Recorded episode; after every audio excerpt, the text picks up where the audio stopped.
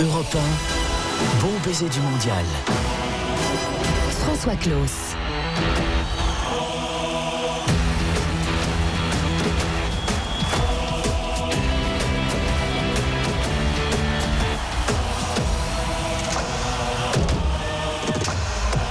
Bonsoir à toutes et tous et très heureux de vous présenter ce tout premier numéro de Bon Baiser du Mondial, votre nouveau rendez-vous quotidien sur Europe 1, tous les soirs, 20h, 23h, 7 jours sur 7 pour ne rien rater de cette 21e Coupe du Monde qui vient de s'inaugurer aujourd'hui. 64 matchs, 32 jours de passion, de larmes, de rire. Il y aura du voyage, il y aura du commentaire, il y aura du débat.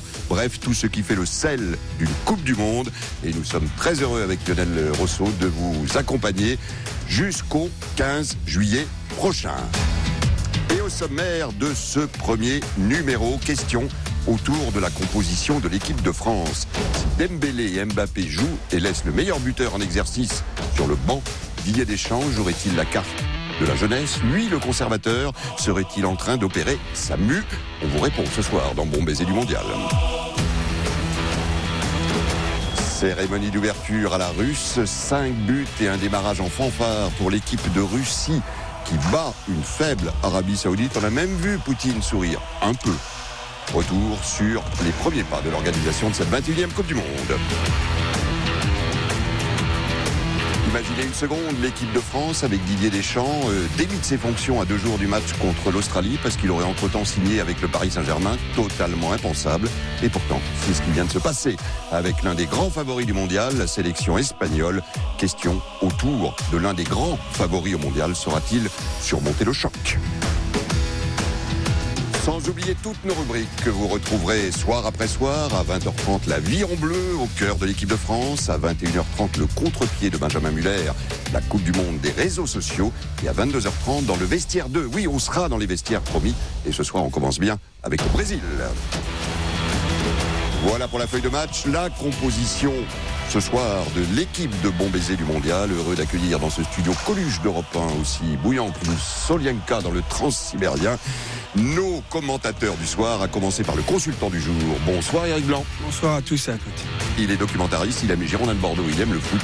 Bonsoir Simon Dutin. Bonsoir à toutes et à tous. Il est la plume du PSG au sein de l'équipe, mais il adore aussi parler de l'équipe de France. Bonsoir Arnaud Herman. Bonsoir François, bonsoir à tout le monde. Il est rédacteur en chef à SoFoot, journal qui nous inspire toujours beaucoup. Bonsoir Javier Prieto Santos. Bonsoir à toutes et à tous. Et puis, chaque soir, un invité de la société civile nous accompagne dans Bon Baiser du Mondial, des hommes politiques, des écrivains, des artistes. Nous sommes très heureux ce soir d'accueillir une dame qui nous fait l'honneur de baptiser Bon Baiser du Mondial. Si je vous dis qu'elle est quintuple médaille olympique, deux fois en or, qu'elle a été six fois championne du monde, qu'à une époque on l'a surnommée la guêpe, qu'elle est aujourd'hui encore sur le podium, celui de la politique, des ministres préférés des Français. Vous aurez reconnu bien sûr notre ministre des Sports. Bonsoir Madame Laura Flessel. Bonsoir à toutes et à tous. Merci une nouvelle fois d'être sur Europe 1 ce soir dans Bon Baiser du Mondial. Vous allez partir très bientôt en Russie auprès de l'équipe de France. Tout à fait, nous allons euh, partir demain. Euh, pour, leur, euh, pour les accompagner et les encourager pour ce premier match. Est-ce qu'une équipe de France peut jouer offensif et défensif en même temps.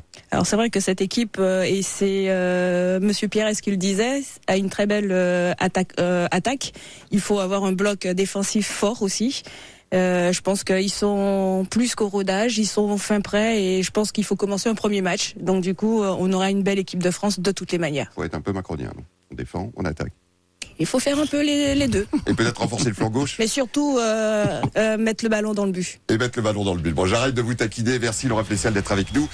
Les choses sérieuses débutent dans un instant. On va parler d'équipe de France, on va parler euh, de cette Coupe du Monde, de l'impact d'une Coupe du Monde éventuellement sur la politique. Est-ce qu'on prête trop également à l'équipe de France et aux joueurs? Vous êtes bien sur Europe 1, vous êtes bien dans Bon Baiser du Mondial. Nous sommes ensemble jusqu'à 23h et c'est parti. En 32 jours, vous vous rendez compte. C'est Marie Guida qui est à la production, Marc Fréjean à la réalisation. Europe 1, bon baiser du mondial. François Claus. qui nous accompagne euh, comme invité de luxe pour euh, baptiser Bon Baiser du Mondial euh, ce soir sur Europe 1. Laura Fessel, on a tendance à dire que une bonne performance de, de l'équipe de France booste le moral des Français, mais aussi le gouvernement et le pouvoir en place. Vous avez intérêt à ce que l'équipe de France gagne et aille très loin Je dirais que j'ai intérêt, non, l'équipe de France a intérêt de, de, se faire plaisir. Je pense qu'ils se sont pas entraînés, ils n'ont pas fait de sacrifice pour euh, regarder les autres euh, réussir. Euh, ça reste une compétition. Je pense que euh, ils se sont bien préparés. Ils ont, euh, ils acceptent jusqu'à la, jusqu'au dernier jour euh, la composition de gérer du de l'entraîneur Didier Deschamps. Et je pense que il faut juste les accompagner. Mais en l'occurrence, ce sont eux qui seront sur le sur le terrain. Donc du coup, voilà, aujourd'hui, il faut les encourager. Et ce qui est bien par rapport à 98, c'est qu'il y a une, un engouement qui, qui est là, euh, non pas en huitième de finale, mais dès le démarrage. Et ça, c'est une nouveauté. Question autour de la table de Javier Prieto Santos. Ouais, vous parlez d'engouement, mais vous le ressentez comment l'engouement euh, à Paris et, et dans toute la France? Ben, En fait, euh, dans le quotidien. Dans le quotidien Ouais. Euh, dans le quotidien de euh, gérer des, euh, des passionnés de foot, ben, je pense que on a vu, euh, ne serait-ce que il y a deux jours, euh, lors de, du match 98 FIFA 2000, FIFA 2000, FIFA 98, ouais. ben, le stade il était rempli. Les gens en fait, ils sont heureux de, de, ouais, ça, de pouvoir. De la nostalgie, c'est pas par rapport à l'équipe Non, c'est de la fierté. Pourquoi de la nostalgie? C'est de la bah, fierté? Parce que les gens ont la nostalgie de Zizou, des Bleus 98. Euh, la nostalgie. C'est pas vraiment euh, un soutien pour l'équipe actuelle? Ben, j'ai envie de dire que c'est plutôt du pessimisme de votre part. Moi, ce non, que non, je vois, c'est un engouement, une fierté, euh, un accompagnement. On avait des jeunes euh, qui n'étaient pas nés, qui avaient 10 ans, qui étaient là et qui étaient euh, ravis de voir en fait une équipe qui avait gagné, une équipe qui avait en fait une étoile et ravis en fait d'encourager cette équipe, cette nouvelle équipe qui va aller chercher sa propre étoile. Donc, je pense que faut plus être euh, voir le verre à moitié rempli que, que de se dire que c'est de la nostalgie. J'ai envie de dire non. Ils ont prouvé pendant 20 ans. On a vu en fait une équipe de France qui a su mouiller le maillot.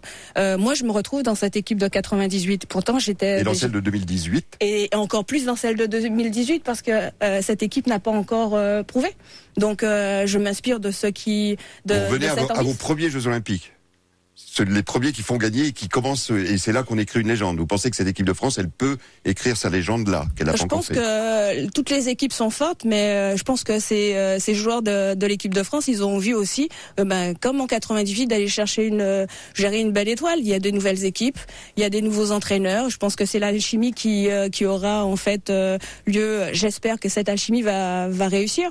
Mais j'ai envie de dire, et pourquoi pas cette cette équipe de 2018 euh, généralement, on dit d'ailleurs que les Français commencent à vraiment soutenir leur équipe quand elle gagne et que, et que en amont, c'est un peu plus compliqué que dans d'autres pays où il y a une passion foot. Éric bon. Blanc, notre consultant du soir, vous pose une Bonsoir, question. Madame la ministre. ministre. Je sais que c'est un sport collectif, mais quel est le, votre chouchou, celui qui vous donne le plus d'émotion lorsque vous voyez cette équipe de France jouer? Euh, Cette équipe de France, mon chouchou, bah, c'est Didier Deschamps. Ah bon Ouais. On repart en arrière. Pardon non, mais, non, mais chez, on non, repart pas en arrière, c'est quand même l'entraîneur. Non, mais sur les acteurs, au Deschamps, on va le mettre à part. C'est. Euh... tu as dit c'est important qu'il y ait une forme de, de on va dire, d'identification à Didier Deschamps quand on voit les difficultés qu'Aimé Jacquet oui. a eu. Non, mais là, je parlais sur le bah, jeu, oui, parce sur que les moi, émotions. je me souviens de 98 aussi. Euh, je suis désolée, mais Didier, euh, Aimé Jacquet n'avait, euh, se faisait détruire, défoncer par les médias, et finalement, euh, tout le monde le, le glorifie aujourd'hui. Donc, j'ai envie aussi de mettre ce, sur ce même pied d'égalité Didier Deschamps. Après, effectivement, on a une belle équipe de France. Euh, j'ai envie de vous dire, il y a plein de noms qui me viennent au, en, en, tête, mais j'ai aujourd'hui, j'ai pas envie de dissocier puisque justement, on parle de, de collectif. Avec, euh, non, non, non j'ai envie justement qu'on reste dans un collectif fort et pas et pas dans une individualité de groupe. On a trop dit aussi euh, Black Bomber. Non, là, on a une équipe unifiée. Donc euh, je pense que c'est c'est toute donc, une différence. Donc Deschamps, c'est Macron, pas une tête euh, qui dépasse. Non, moi moi c'est quand on voit ça, quand un même commentaire non, Blanc, hein, je, je je, non non mais c'est pas ça, c'est mais quand on est ancien sportif, on a quand même des émotions, il y a moi je vous demande pas celui que vous préférez 20 mais l'émotion qui vous donne par le jeu lorsqu'on vous voyait Alors, je, je dirais oui. défendre les couleurs de la France ou quand mmh. on voit d'autres sports, c'est parce qu'on ça est Tony Parker au basket ou un autre, mmh. vous avez bien vous vous avez bien euh, je sais pas, une, quelque chose, pas Alors, une émotion dirais, plus qu'une euh, autre. Un bah, attaquant, un défenseur, j'en sais rien. Je dirais Hugo Lloris, Antoine bah voilà. Griezmann, Voilà. euh, Voilà, Umtiti. suffit. Mais je pense qu'on a tellement de noms aujourd'hui que, que j'ai envie de dire, euh, moi je suis fière de cette équipe de France. Ils vont mouiller le maillot pour nous. Après, euh, on va les accompagner. Je reste sportive, mais euh, moi je veux, euh, je reste aussi euh, dans un collectif. Mon sport c'est un sport individuel, mais on a besoin d'un collectif pour réussir. Donc cette équipe, elle est, elle est forte euh, ensemble. Arnaud Herman, l'équipe. Oui, bonsoir Madame Flessel. Euh, en tant que ministre des Sports, donc euh, en partie un peu de la jeunesse, vous devez avoir une, une certaine fierté de constater que l'équipe de France est la deuxième équipe la plus jeune des 23 bleus au, au mondial.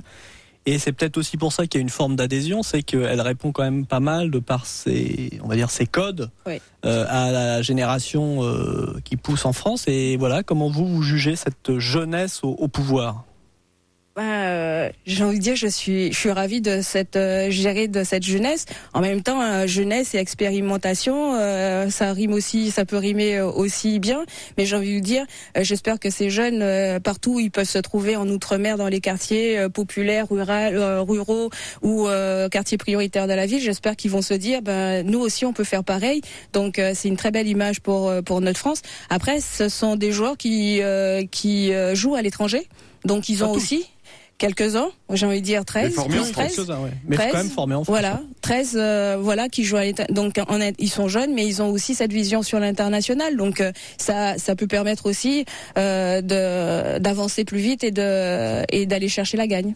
Question de Simon Dutin. Bonsoir Madame Flessel. Je voulais savoir si on pouvait avoir une petite alerte spoiler, savoir ce que vous allez dire aux joueurs. J'imagine que, à l'image d'Emmanuel Macron, vous avez un message plus politique que euh, tactique à, à- à faire passer aux, Bleus. Qu'est-ce que vous, vous partez pour aller leur dire sur place? Quel message vous allez apporter?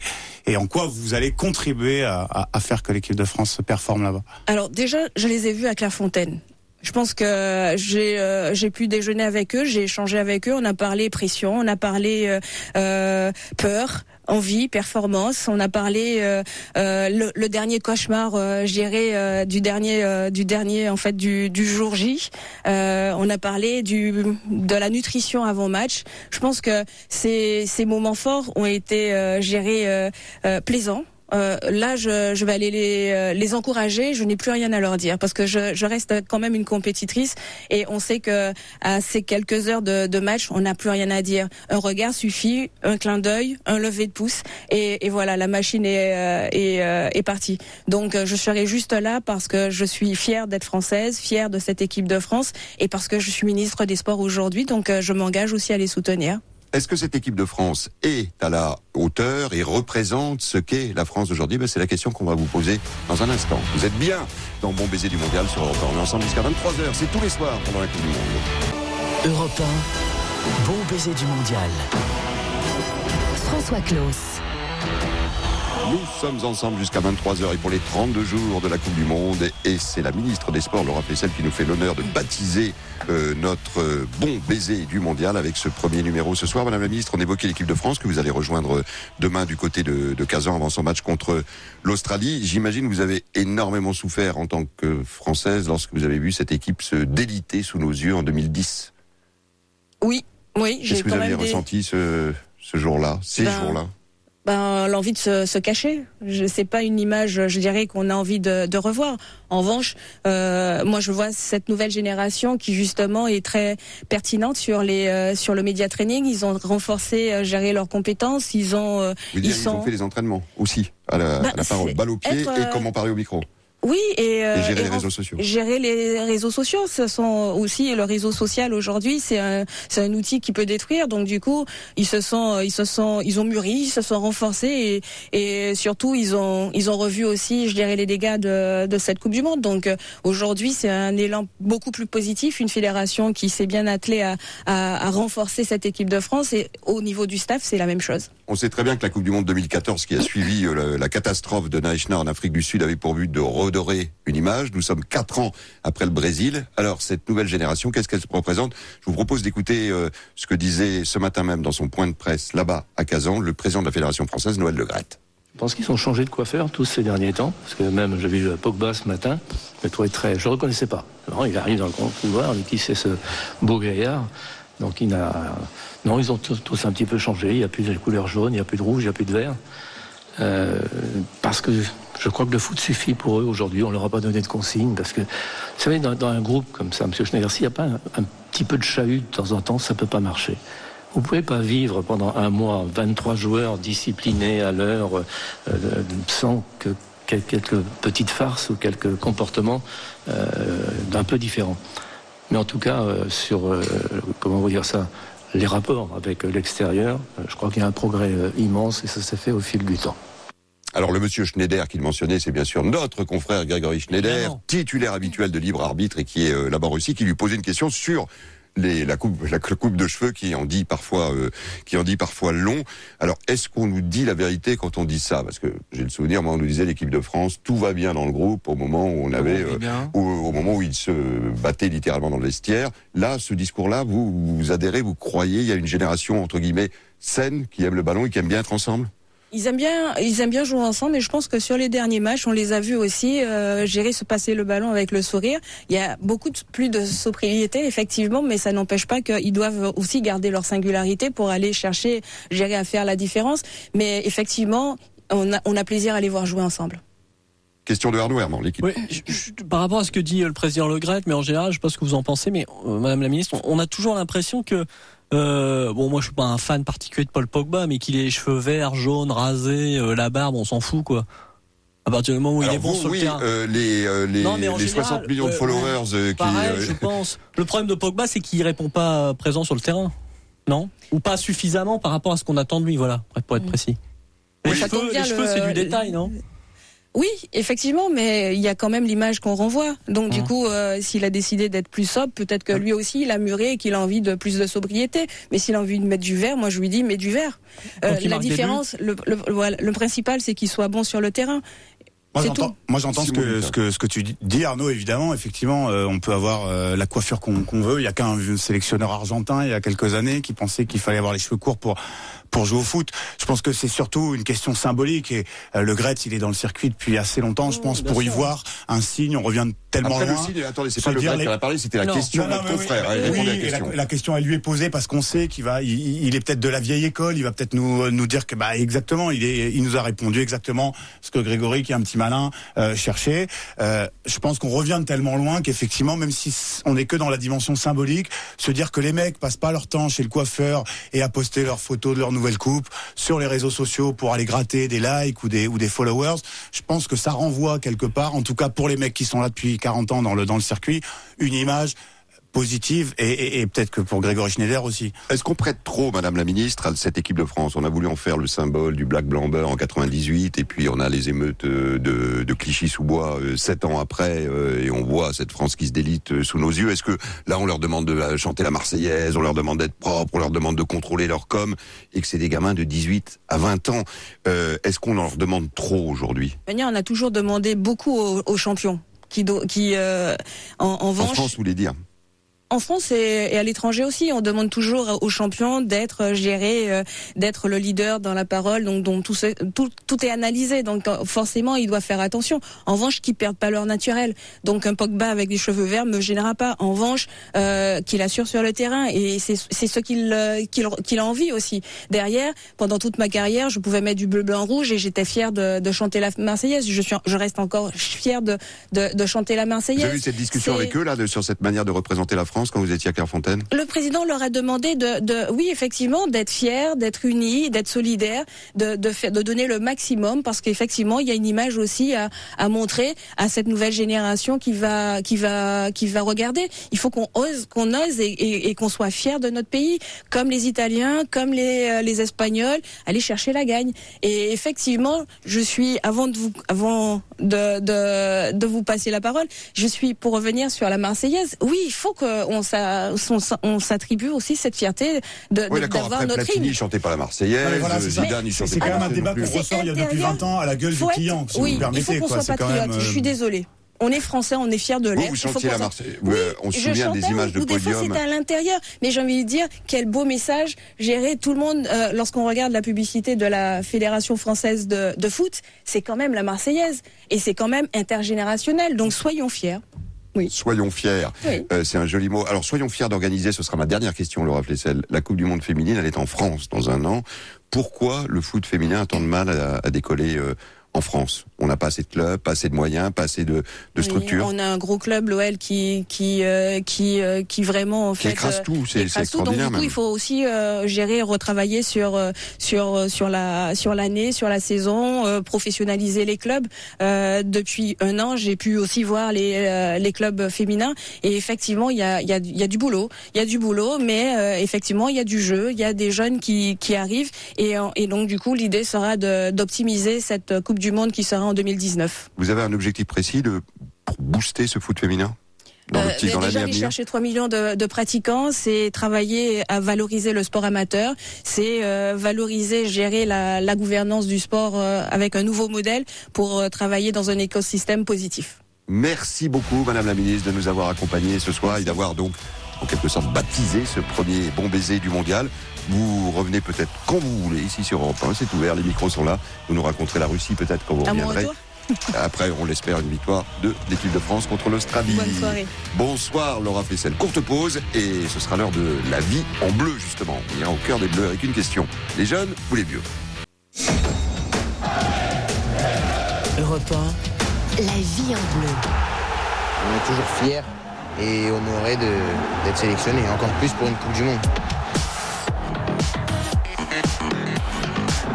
La vie en bleu à 20h30 tous les soirs sur Europe 1 dans Bon baiser du mondial. La vie en bleu, bien c'est au cœur de ces bleus qui aujourd'hui ont quitté leur premier camp de base pour aller vers Kazan à 48 heures de l'aff- l'affrontement contre l'Australie.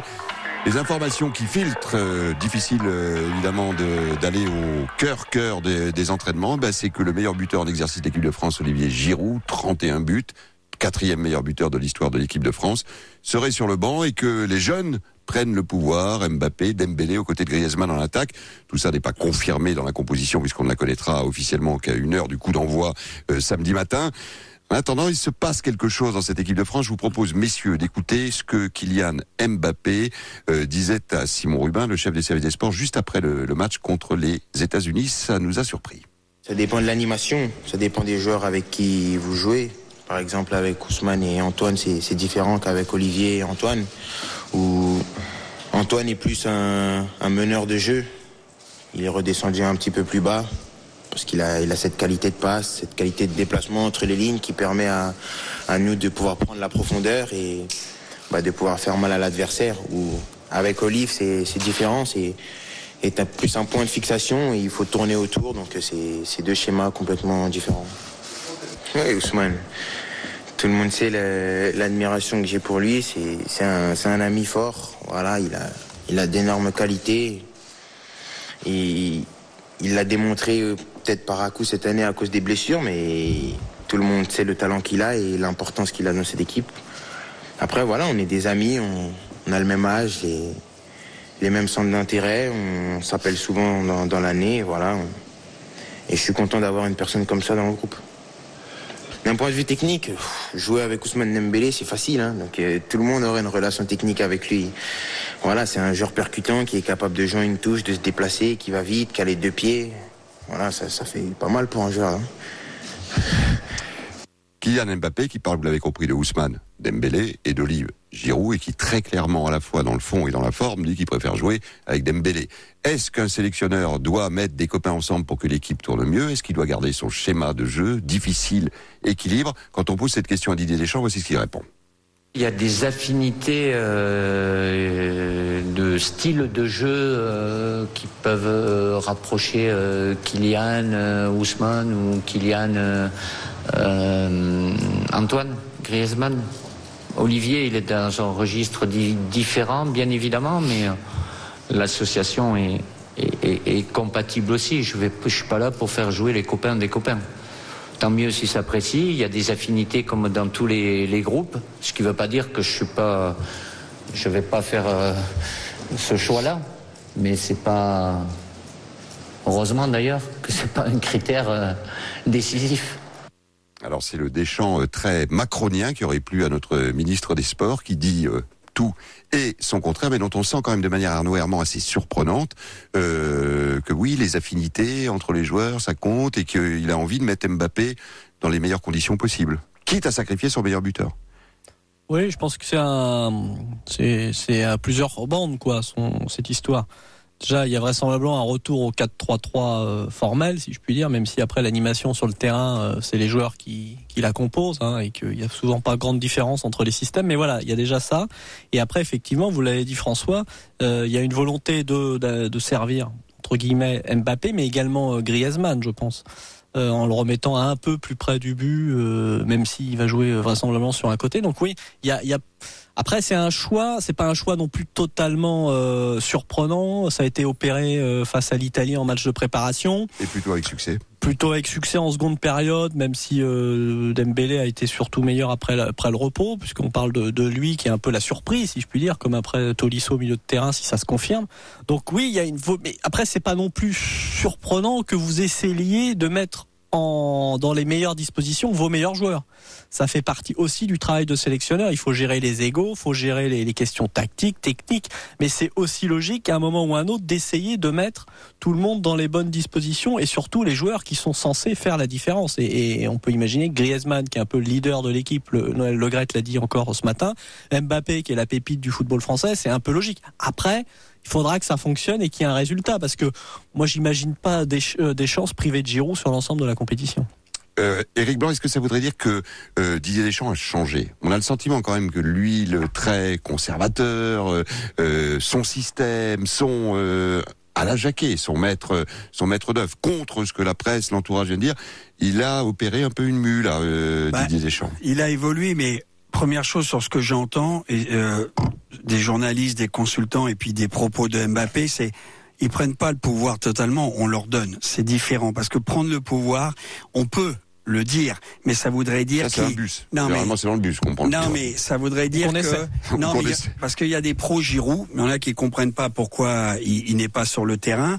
Je vois des anciens qui disent c'est incroyable, 31 buts, patati patata. Bon, moi vous savez, le 31 buts en 74 sélections, moi je, moi, je, meilleur buteur moi je pense inverse depuis très longtemps, mais après on est tous sélectionneurs, on a chacun notre avis. Je dis pas que j'ai la vérité. Mais, c'est plutôt l'évolution de Deschamps qui m'intéresse. Oui, mais pour revenir sur Deschamps, c'est que c'est l'histoire. Bien sûr, il veut, c'est Mbappé. Il a quand même le droit de s'exprimer, Mbappé. Et euh, il dit pas que Giroud est mauvais. C'est vrai que en ne le citant pas, peut-être il fait une erreur, mais oui, il non, mais il y a les statistiques. Il ne lui a pas donné un ballon ou un ballon seulement quand ils ont été ensemble. Oui, non, mais c'est vrai qu'il n'y a pas eu de relation technique. Et dans la mesure, Arnaud le disait, tu mets Griezmann, tu mets Mbappé qui reviennent un peu plus dans l'axe. Mbappé a mis le but devant les États-Unis dans l'axe et tu as peu, tu peux avoir besoin d'Embélé. Dembélé, on le critique beaucoup. Moi, j'ai vu tous ces matchs à Barcelone. Il a souvent été blessé durant pratiquement cinq mois. On dit qu'il n'a pas d'intelligence, il perd des ballons, il a du déchet. C'est une réalité. Il fait de temps en temps des mauvais choix, des déchets techniques. Mais il a de la vitesse, il peut éliminer, il peut être dangereux. Et puis il y a cette fameuse constitution où des spécialistes me disent quand le bloc, le bloc est bas, ces mecs peuvent pas jouer ensemble, il faut Giroud. Là, il y a un vrai débat en France. Pour moi, on est scindé en deux. Moi, je pense et je suis content de voir cette potentielle équipe en attaque. Je dis pas que Giroud n'a pas sa place, il peut être utile. Wenger, pendant deux ans, pratiquement, le faisait rentrer souvent remplaçant. Dans les 20 dernières minutes, où il apportait de son physique, sa technique, il pouvait aussi défendre. Oui, il a progressé en, jeu, et souvent, c'était un joueur qui, un joueur qui marquait quand il rentrait. Simon Dutin, alors il y a deux clans en France. Euh, oui, ben contre hein, Giroud, vous votez. Bah, la lecture, c'est que euh, c'est devenu un poncif dans l'analyse du, du foot. Deschamps, c'est un pragmatique. Le pragmatisme, c'est quoi? C'est considérer que la vérité, c'est ce qui fonctionne. Donc Deschamps, il regarde des résultats. On parle d'un mec qui a gagné le titre avec Brandao titulaire à l'OM. Hein. Donc euh, euh, c'est un gars qui regarde ce qui fonctionne sur le terrain. C'est pour ça que Giroud est resté, je pense, en équipe de France. Il avait les résultats pour lui. Un temps de jeu assez faible, c'est vrai. Exactement. Exactement. Malgré un temps de jeu, pas toujours, et, et, et, surtout un débat sans fin, sans fin, parce que nous, c'est pas le mec aussi sexy que ce qu'on voudrait voir à la pointe de l'équipe de France, Giroud. Personne ne le conteste. Donc du coup, le voir installé. Pas sexy, mais comme disait Giroud qu'on a eu ici il y a 15 jours au micro, il est le joueur que tout entraîneur rêve d'avoir, c'est-à-dire il sait marquer les buts de la tête, il a les deux pieds quand il est dans la surface de réparation. D'accord, mais le, du coup, voir Deschamps, qui a insisté longtemps avec Giroud, installer Dembélé, enfin. Euh, nous faire pressentir que Dembélé euh, et Mbappé vont encadrer Griezmann, ça, ça dit quelque chose de la qualité, en tout cas, et de la confiance qu'il accorde à ces, à ces petits mecs-là. Et je pense qu'effectivement, euh, le fait de le tester contre l'Italie, qui était le match le plus prestigieux des matchs de préparation, n'était pas euh, en cela anodin. Il pense certainement que ça peut passer contre l'Australie. Je trouve que dans cette compose, peut-être que vous avez prévu d'en parler, il y a une autre interrogation quand même, c'est l'absence de Matuidi qui se défend face Remplacé au... par Tolisso. On y viendra qui tout se à l'heure. défend ouais. face, voilà. Euh, Javier Prieto Santos, on découvre un nouveau Deschamps. Le nouveau Deschamps est arrivé. Bah, c'est un Deschamps qui est- qui rentre en mode euh, compétition mondialiste. Et euh, moi, ça me surprend pas en fait que qu'il donne le pouvoir aux jeunes entre guillemets parce que ça fonctionne par circuit préférentiel. Et vous l'avez dit tout à l'heure, Mbappé, euh, s'il joue pas avec Giroud, en tout cas, il joue avec euh, avec il a enfin il a plaisir à jouer avec Dembélé. Donc C'est euh, sur le constat finalement de cette non-relation sur le terrain. Ouais. Et c'est dans ce sens-là où il dit, moi, c'est pas des copains que je veux faire jouer ensemble. Le constat de cette non-relation sur le terrain entre les deux qui serait en train de changer le système d'attaque qu'il avait prévu Ouais, peut-être de si- construire le si- mondial. Mais si, mais si euh, Mbappé prend plaisir et surtout fait des passes et euh, et, euh, et crée du danger avec Dembélé euh, par des 1-2, par des triangulations avec euh, Griezmann, je trouve ça complètement logique qu'il se passe de Giroud. Après, moi, j'ai j'ai juste un bémol sur l'absence de Giroud contre l'Australie, c'est que les Australiens, je pense, ils vont fermer la boîte. Il va falloir des centres et pas seulement à terre. Et le seul euh, capable de, de, de, de tirer au but de la tête, c'est c'est Giroud. Donc moi, c'est ça qui me surprend. C'est pas le fait qu'il donne le pouvoir aux jeunes, c'est le fait qu'il se passe de Giroud pour ce match-là.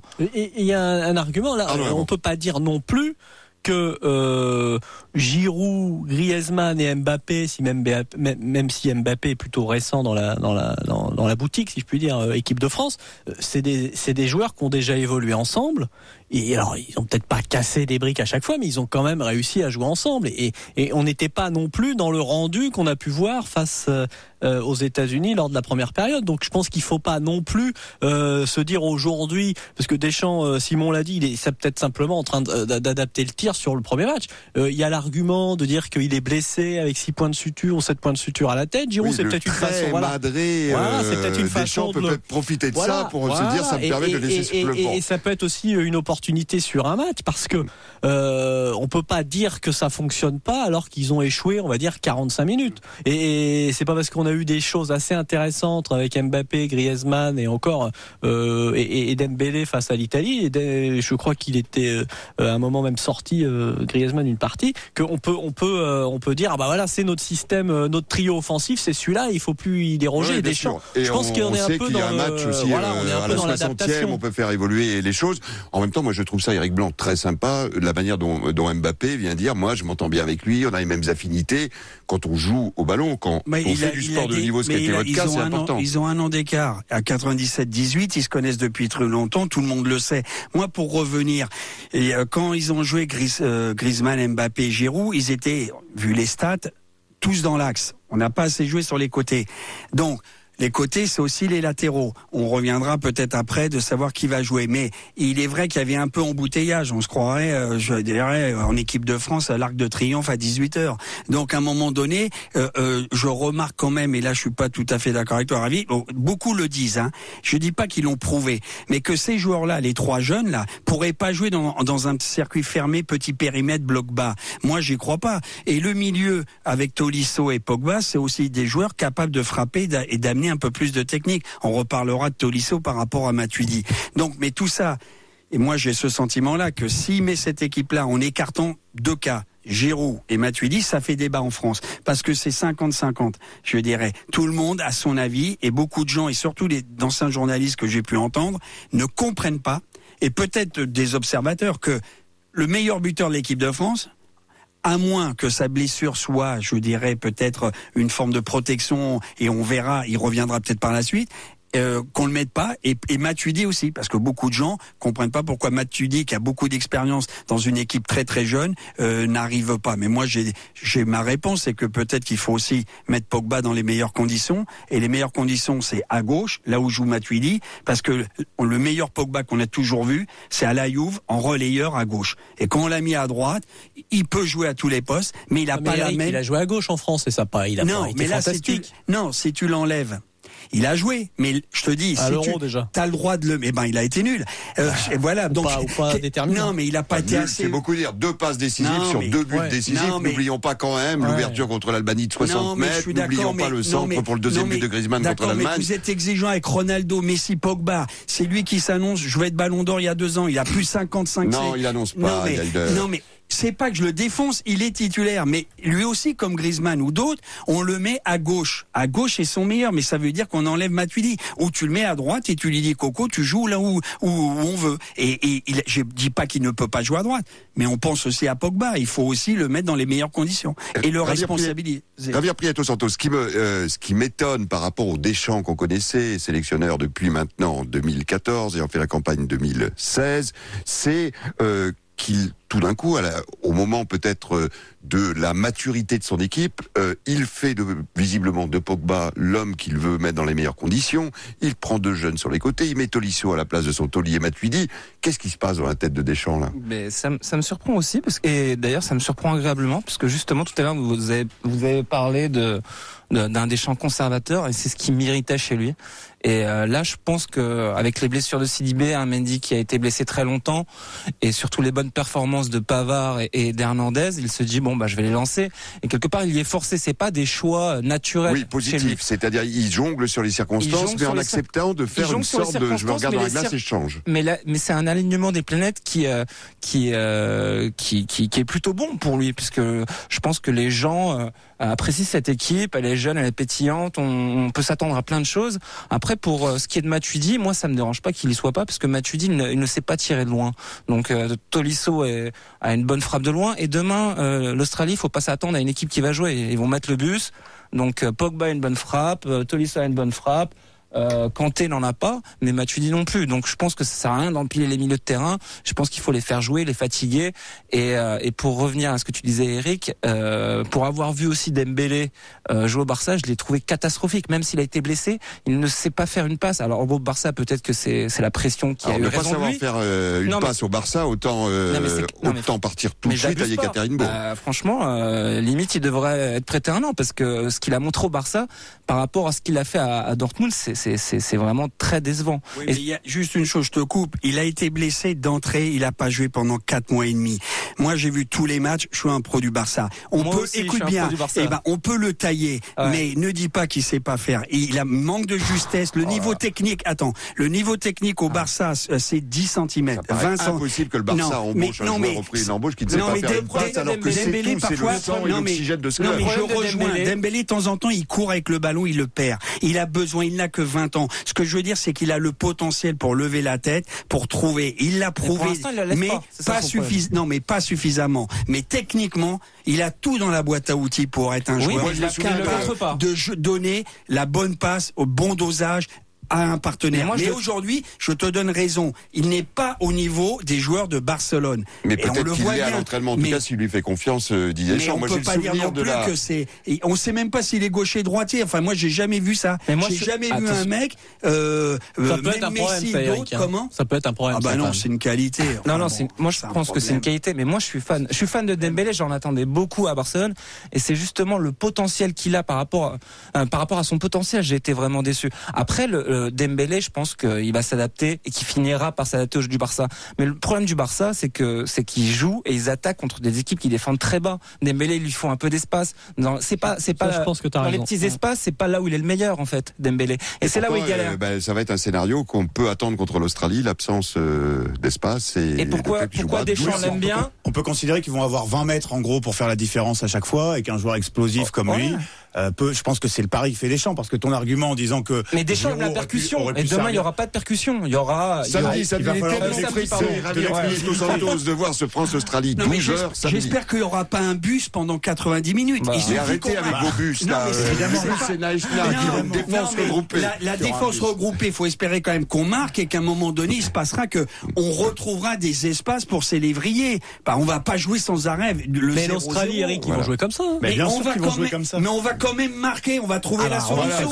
c'est ce que- que je voulais dire. On va peut-être marquer, mais Eh ben, coup il y aura un deuxième match. J'ai l'impression qu'avec vous, on marquera jamais. Mais avec cette équipe. on marquera peut-être Ah avec Giroud à la 89e on n'a pas dit ça. Non, mais avec vous, on marque pas. Ça va faire du dit ça. 0-0. Je te donne rendez-vous là. Je sais pas quand est-ce qu'on se revoit, mais je t'appelle moi. Je t'appelle samedi soir. sur Europe 1 Moi, je pour le mondial, dans Bon Baiser du mondial. Allez, courte pause et euh, nous allons poser une question. T'étais où, toi, le 12 juillet 98 Europe La France est championne du monde Champion du monde. Champion du monde, c'est notre rubrique flashback il y a 20 ans, 98. Nous avons sur Europe 1, grâce à Marc Fréjean, des archives exceptionnelles. Dix ans après ce qui s'était passé en juillet 98, Aimé Jacquet, consultant d'Europe 1, nous racontait ce qu'il avait vécu de l'intérieur. Vous avez peut-être vu le très beau documentaire également de, de TF1 sur euh, les secrets de la victoire euh, ces euh, dernières heures. Et bien sûr Europe 1, Aimé Jacquet, dix ans après, racontait match après match cette épopée. Cette épopée, elle a commencé le soir où il a sélectionné 23 joueurs. Il en a sélectionné un peu plus. Et ça s'est très mal passé. Vous vous souvenez, les bannis, les départs en taxi, c'était deux mois avant la finale, le 12 juillet. On était loin de penser que la France serait championne du monde. Aimé Jacquet racontait sur Europe 1. Ça, c'est toujours le, euh, moment où euh, nous avions décidé, parce que je travaille en équipe, moi, euh, j'étais persuadé qu'il fallait que mon groupe soit compact d'entrée. C'est-à-dire qu'ils soient tous là, puisque malheureusement, j'avais des gens qui étaient encore en compétition, finir la Coupe euh, en Angleterre, finir la Coupe en Allemagne et la Ligue des Champions, dont euh, Zidane, euh, Deschamps, Carambeu et, et- bien de joueurs qui étaient encore en sollicitation intense. Le souci, c'est de perdre des joueurs. Donc je me suis dit, il faut que tu sélectionnes 28 joueurs. Mais euh, pendant longtemps, on a eu un débat intérieur. Qu'est-ce qu'on fait? 22 plus 6 ou 28 Et moi, j'étais pour 28. Je ne voulais pas sanctionner, euh, dire voilà, il y a les 22, puis les 6 vont venir comme ça, tranquillement. Non, moi je voulais 28, euh, 26, euh, 28 compétiteurs pour qu'on puisse aborder la Coupe du Monde avec toutes nos chances. C'est pour ça que ça a été très délicat, parce qu'il a fallu après prendre des décisions, euh, puisqu'on n'a pas eu de blessés, on n'a pas eu d'absence. hein. donc euh, les 22 joueurs que j'avais dans la tête, eh bien il, a, fallu les, sélectionner tout de suite et annoncer aux six euh, bien que malgré leur participation active, leur mentalité, il a fallu leur dire de, de rentrer chez eux. C'était un moment très très, très difficile. Euh, J'avoue, très difficile, humainement très difficile. Mais sélectionneur sélectionne, il prend ses responsabilités. Et j'avais essayé de le faire le, mieux possible, mais on rate toujours quelque chose. Et puis, j'ai été joueur. Quand l'entraîneur me disait tu ne joues pas, il avait beau me raconter, m'argumenter, je l'écoutais plus. Donc euh, j'ai accepté toutes leurs réactions et j'ai compris leur déception et j'ai participé avec eux à leur peine. hein. C'est tout à fait logique. Mais bon, c'est la loi du milieu, c'est la loi de, l'excellence, c'est la loi de l'exigence, c'est la loi du haut niveau. Bon, D'abord, a- il y a des argumentations euh, techniques, euh, a- on essaye d'expliquer, et puis ils savent très bien que il y a des joueurs euh, de qualité au-dessus d'eux, ils sont pas pas fous, mais ils espéraient quand même faire partie du groupe, hein, c'est ça qui est important. Mais euh, on n'a pas, on, on a beau choisir les mots, les mots n'ont plus de valeur, hein, n'ont plus de sens pour eux, faut le savoir. Mais il faut le faire. Moi, je l'avais fait, euh, j'avais fait réunir tout mon staff. J'avais réuni tous les joueurs, on a expliqué, on a, on a discuté. euh, on- je leur ai demandé euh, s'ils étaient euh, euh, toujours disponibles, si au cas il y avait encore un malheur, est-ce qu'ils seraient pourraient compter sur eux. Je me souviens plus, je crois que tout le monde a pratiquement répondu euh, positivement. euh, donc, euh, oui, non, mais c'était un moment très. Et, et le soir a été très difficile pour tout le, pour tout le groupe. Parce que je l'ai annoncé après au, au groupe. C'est un moment qui est important, ça, dans l'aventure de la Coupe du Ah Monde. oui, oui, oui, oui. bien sûr, humainement, c'est très important. C'est une aventure humaine. hein, avant. Une, une aventure sportive est une aventure humaine, surtout dans le jeu collectif. On, on- on vit ensemble, on souffre ensemble, on perd ensemble, on gagne ensemble. Faut pas l'oublier. hein, c'est- la vie euh, intérieure du groupe qui est bouleversée, qui est touchée, qui est qui est euh, malmené, qui est agressé. Donc euh, forcément, euh, on en a eu pour une bonne journée pour tout le monde. Aimé Jacquet qu'on retrouvera euh, tous les soirs à euh, peu avant 21h pour revivre cette épopée de 98. Allez, je les donne le nom des bannis Pierre Lègle, Ibrahim Ba, Sabrina Mouchi, Martin Djetou, Lionel Letizi et Nicolas Anelka. Oui, nous étions en 98. Et toi, t'étais où le 12 juillet 98, Thomas Touroud À Paris, puisque je, je faisais mes études à Paris, euh, avec des potes, devant la télé. Et évidemment, après, on est sorti dans Paris. Et il y avait du monde partout. Et c'était la liesse. Et on a fini au petit matin, euh, comme beaucoup de Français, j'imagine, et beaucoup de Parisiens. Je la vis avec beaucoup de sérénité, je crois. Euh, parce que l'équipe de France, dès les premières minutes, dégage une supériorité euh, impressionnante, si je me souviens bien. Euh, Il y a les buts de Zidane qui, qui nous font penser effectivement que bah, que ça va être très fort et, que, on, prend vraiment conscience que qu'on va être champion du monde à ces moments-là.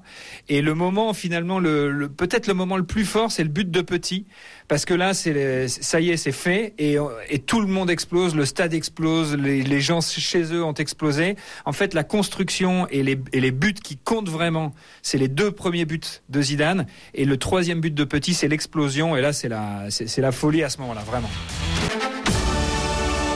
Europe 1, bon baiser du mondial. François Claus.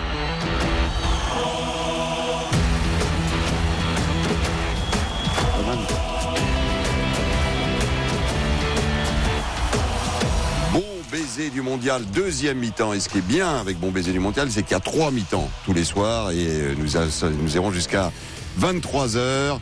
Au sommaire de cette deuxième mi-temps, on va parler des premiers pas de l'organisation de la Coupe du Monde, de la cérémonie. Euh, bon, ça, ça ira très vite pour en parler. Les 5-0 de la Russie contre l'Arabie Saoudite, les euh, premiers signes qu'on peut lire chez Poutine.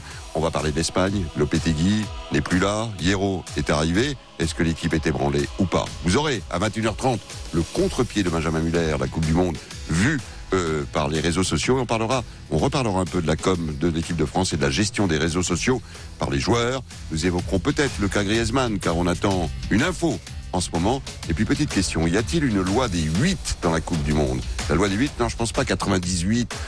2018 pour l'équipe de France. Non, c'est un peu plus complexe, mais restez bien à l'écoute. Ce sera juste avant 22 heures. Vous êtes bien sur Europe 1. Il compose ce soir l'équipe. Simon Dutin, bonsoir. Rebonsoir Simon. Bonsoir. Eric Blanc est avec nous, consultant ce soir. Bonsoir Eric. Arnaud Herman, l'équipe, tout va bien? Parfait. Arnaud. Rebonsoir. Javier Prieto Santos, son foot. Bonsoir et merci pour la pizza. Mais de rien, euh, on peut faire mieux là de ce point de vue-là, mais on, va y travailler. Et il vient de nous rejoindre, il sera avec nous tous les soirs à partir de 21h. Il était avec Lionel Rousseau pendant l'Euro. Il vient d'écrire euh, Sous les crampons la plage. Lauréat est reconnu, c'est une des voix d'Europe 1. Il aime, euh, il a aimé la révolution, il a aimé le foot, il aime toujours le foot.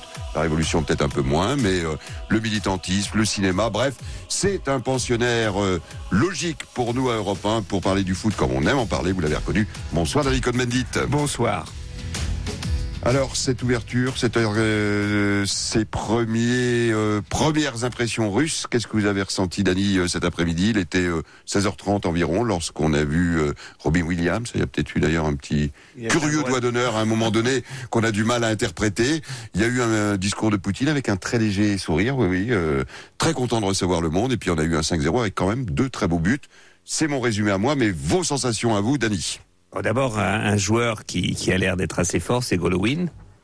Hein, le- qui a amené deux buts et bon une équipe russe alors c'est Patrick Lemoine qui m'a quand même fait remarquer entre temps que Co-auteur avec vous euh, de, que Sous en les crampons la plage. 94 aux États-Unis, les Russes avaient battu le Cameroun 6-1.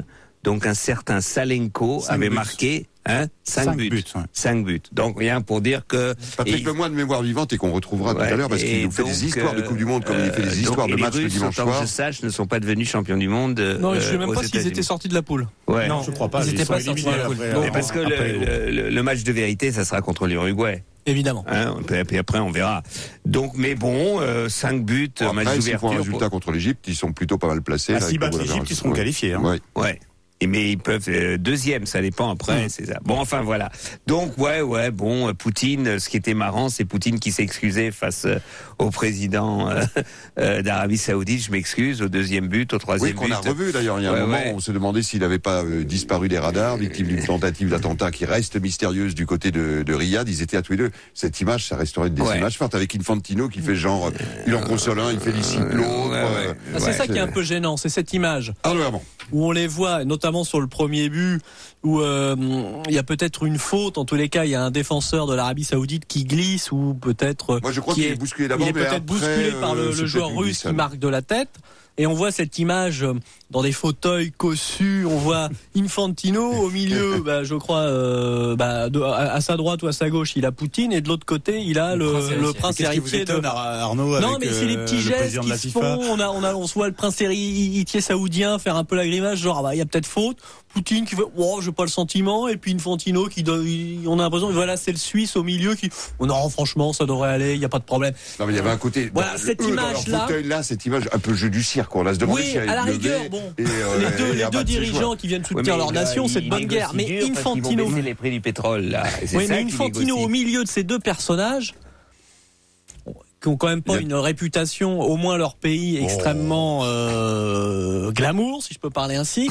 Ça, ça fait un petit peu drôle pour le football. Ouais, et c'est une des premières images fortes, et c'est une des but, euh. premières, voilà, effectivement, des images fortes de ce mondial, avec euh, le doigt d'honneur de Robbie Williams, et puis après quand même les, les beaux buts euh, de- des Russes. C'est quoi ce, doigt d'honneur d'ailleurs Bah, Robbie ce doigt Williams d'honneur, c'est. euh, Javier Prieto Santos a une réponse. Ce doigt d'honneur, c'est Robbie Williams, c'est la pop anglaise. Oui, euh, voilà. Je pense qu'il en a rien à faire, qu'il est venu cachetonner et que la cérémonie était pas super, euh, je trouvais moi. Euh, je sais pas ce que vous en avez pensé, Non, mais, euh, moi, je, m'attendais à quelque chose d'extraordinaire. quelque chose que c'est mal Et j'avais passé, l'impression d'être en là, 1990 avec Robbie Williams, avec euh, des, des, je sais pas, des, des, des, des déguisements un peu.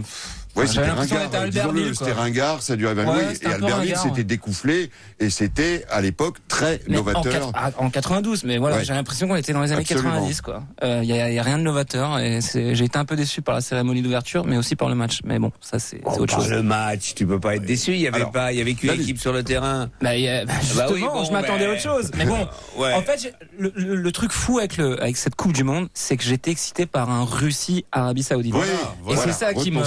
C'est ça qui qui qui, Pourquoi fait- t'étais excité par un parce que j'avais envie que le mondial commence. Non, mais- Ouais, donc, euh, bon, Moi, je me demandais hier qu'est-ce que je vais faire? Il n'y a pas de match avant que ça Exactement. arrive. Maintenant, on en a pris pour 32 jours, Dani. Vous êtes au Oui, courant d'accord, mais tu n'auras pas 64 pendant matchs. 32 jours Ara- Russie, Arabie Oui, Saoudite. Non, mais justement, mais on regardera Arabie Saoudite aussi, tout comme on va regarder euh, Voilà. Iran-Maroc. c'est euh, ça le mondial Mais d'ailleurs. justement, ce qu'il Simon n'y avait, pas de foot ou d'intérêt euh, sportif dans cette rencontre, euh, il y était un peu quand même dans l'imaginaire. On avait tous envie de voir Poutine, euh, que tel Néron euh, dans le Colisée, là, baisser le doigt. Euh, J'en sais rien. Bon, ces joueurs, ils ont envie de revoir leurs gosses et leurs femmes, donc on avait envie. On se disait, c'est pas possible. On nous dit qu'ils sont tellement mauvais. Ils vont quand même.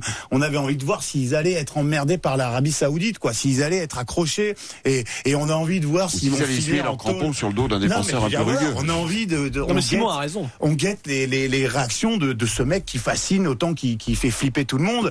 La Et preuve, on a commencé par parler de ça. Hein. Euh, Et on n'a pas parlé de fasciné, match. mais je fasciné vois dans pas, tous moi. les sens. Je sais que vous êtes un admirateur euh, euh, oui, de- oui, du président russe. Non, mais je veux dire, voilà, il y avait quand même, euh, je veux dire, moi j'avais couvert les Jeux à Sochi. euh, Il y a quand même, tiens, c'est une star, quoi. Le mec, euh, on sait pas ce qu'il va. Je sais, moi j'ai pas souvenir que Jacques Chirac avait fait un discours avant l'ouverture de la, la Coupe du Monde 98. Bon, euh, je veux dire, on était au troisième étage de Oui, la mais c'est ça qui est désagréable. Et cela, je suis d'accord avec euh, Infantino. Ce qui est désagréable, c'est l'instrumentalisation politique totale. Mais on le sait depuis le début, c'est le troisième étage de la fusée Poutine Euh, oui, en termes de ils sport. ont il y a fait eu- le tirage au sort. Ils ont fait le tirage au sort pour les matchs de poule au Kremlin. Oui. Est-ce qu'on voit le tirage au sort euh, euh, à l'Élysée ou euh, à la Maison Blanche ou enfin, je veux dire, c'est complètement fou. Alors, en tout Hein, cas, et tout personne n'a gueulé. D'accord, mais moi, je, je plaisante. Réponse euh, d'Éric Blanc. Dany, je plaisante parce que je vais choquer un peu. Platini dit on pouvait se permettre une petite magouille. Donc moi, moi, je euh, les tirages c'est pas au Kremlin, mais il, il s'est passé des choses aussi ailleurs. Moi, moi, moi, ce qui me gêne un peu, c'est que on fait que parler de Poutine parce que bon après chacun a ses idées, hein, euh, mais on manque de respect parfois au peuple russe, à la Russie à cette équipe. Moi, je voulais voir cette équipe. Moi, je m'en fous de Poutine. Il prend la parole, c'est un chef d'État, je le respecte, mais on, on fait, on- tout le monde attendait peut-être que cette équipe coule pour voir sa réaction. Ah bah Moi, non, je- mais moi, je, moi, je pense que si. non, mais, raison, non, raison, mais je, moi, je te dis ce que je ressentais quand je discutais. On regardait moins savoir s'ils ils allaient enfin gagner un match. Ils en ont Ridiculiser pas gagné un. tsar qui Et, veut et on, monde. on attendait la réaction parce que voilà, c'est un homme viril, macho. C'est l'équipe russe sert de propagande, mais comme dans tous les sports, la nation, euh, la politique, pays, hein. la- tous les pays utilisent ça. Bon, lui d'une façon peut-être plus marquée que d'autres. Et on attendait potentiellement sa réaction en cas de défaite. Mais Ben, en quoi on c'est un va- manque de, de- de respect au peuple turc C'est ça russe, c'est le même- c'est le Au même peuple- système. Non, mais c'est à l'équipe parce que quand tu non mais On reste un mot sur la Non, mais- Turquie. parce que ça passe bon, tous vois en ce que je veux dire, c'est on attendait que Moi, clairement, j'attendais, j'attendais que les, les, les Saoudiens mettent en difficulté la Russie. Mais bien sûr. Pour voir comment le stade allait réagir, pour voir comment Poutine allait réagir, parce que en voyant l'image de d'Infantino avec le prince héritier, t'avais quand même envie de, euh, bah, c'était un peu salaud, mais t'avais quand même envie que Poutine euh, se, Ouais, mais alors- alors là- alors là, se- si, moi- moi, mais- remue sur, sur, sur sa Moi, chaise. t'aurais aimé Là, qu'il il était un peu descende trop au cool. vestiaire à la mi-temps. Tu vois, il y a ouais. 1-0 Mais et là, voilà, les gens, c'est ça. Poutine s'en va. Au lieu- Il va au salon, aux toilettes. On pense tout de suit suite qu'il descend quoi. dans les, dans les vestiaires. Il est en train de refaire l'équipe. Il dit à l'entraîneur, toi, tu c'est t'assois pas, sur c'est le pas les du Koweït en 82. Mais non, Voilà. mais- Et on pense à Libya du Koweït. on, aurait fantasmé sur ça, il aurait disparu pendant 10 minutes. Tout le monde s'aurait dit, mais où il est allé, Poutine Il est dans le vestiaire. Il serait peut-être allé en plus. Pour aller dans le sens de Eric et de, de Simon, on a le souvenir, il attendait tellement à Sochi la victoire en son vrai sport, le hockey, et de voir la sélection battue et la tête qu'il faisait, il y avait à ce moment-là de dire bon, il a voulu instrumentaliser euh, son, ses JO Et le sport prend le dessus. Bah là, il les instrumentalise, mais le, le sport. Ouais, non, mais pas- c'est le premier match. On va, On va voir, voir, sa on va tête voir contre contre, l'Uruguay. et Ah, contre Quand. Cavani aura mis trois buts, on verra la tête de Poutine. Après, Voilà. Poutine, le- Javier Prieto Santos. Poutine sait très bien que son équipe, enfin que sa sélection nationale n'est Oui. pas hyper compétitive. Et ça, il le sait depuis très longtemps, comme tous les Russes d'ailleurs. Donc je pense qu'il il a été très ravi de, de constater qu'ils ont mis 5 buts à l'Arabie à l'Arabie Saoudite. Ils ont bien la commencé limite, leur mondial. c'était- C'était ce qu'il fallait pour eux, c'est-à-dire ce les marquer là pour ce premier c'est un- match. C'est un début de mondial idéal. Mais ils ont ce fait qu'il la moitié pour du tout le chemin, monde. les joueurs russes, pour sauver la face. hein. Mais Poutine, ils ont gagné ce ce premier match, ils ont ce évité qu'il le veut, drame. c'est pas voir la Russie en finale, parce qu'il sait que Ah. ça n'arrivera pas. Ce qu'il veut, c'est c'est donner euh, euh, l'image d'une Russie capable d'organiser un beau mondial sans problème, sans accroc, etc., etc. Donc c'est peut-être pour ça aussi qu'on l'a vu sourire. Mais mais mais sportivement. Euh, déjà Poutine il aime pas le foot. Et puis euh, secondo euh, encore une fois il sait que cette équipe là bon bah s'arrêtera aller maximum en huitième voire en quart mais ça serait un miracle s'ils arrivent en quart.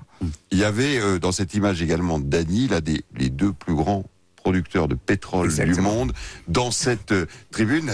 Vous savez, Mais non, mais surtout, le à foot, trois le jours d'une nouvelle négociation de l'OPEP, à trois jours d'une nouvelle négociation où les Russes et les Saoudiens ont intérêt à baisser la production du pétrole pour euh, augmenter les prix ou pas. voilà. Donc, moi, je te jure qu'ils ont parlé très peu de foot, mais beaucoup de pétrole. Beaucoup de pétrole. Et ça, ça vient au lendemain de la désignation du candidat à la Coupe du Monde 2026. On avait le petit Maroc, soutenu par la France, avec une assez belle déclaration de, de Noël Legrette, d'ailleurs, sur le soutien français au Maroc. Et puis enfin, ben, c'est le candidat des milliards.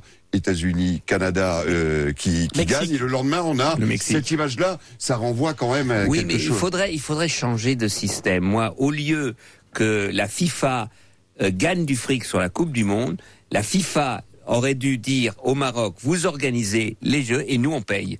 C'est-à-dire la FIFA des- euh, prend l'argent, une partie de l'argent qui lui revient euh, de la vente euh, aux télé, aux radios, etc., et aider un pays comme le Maroc à organiser. Que, que la, que la FIFA fasse FIFA. un acte de philanthropie. En gros, Oui. vous, vous êtes en train de C'est- nous. C'est pas un acte de philanthropie. Mais- mais vous- non, mais en- vous- euh, je veux dire, il n'y a aucune raison, il y a aucune raison que le fric monstre qui rentre par les télés aille aux fédérations les plus riches, c'est-à-dire aux Allemands, aux quand Anglais. même. Oui, Il y a une réparti, répartition. réparti quand même. Oui, les plus riches ont le plus. Oui, mais et une chose, Dani, euh, ils votent.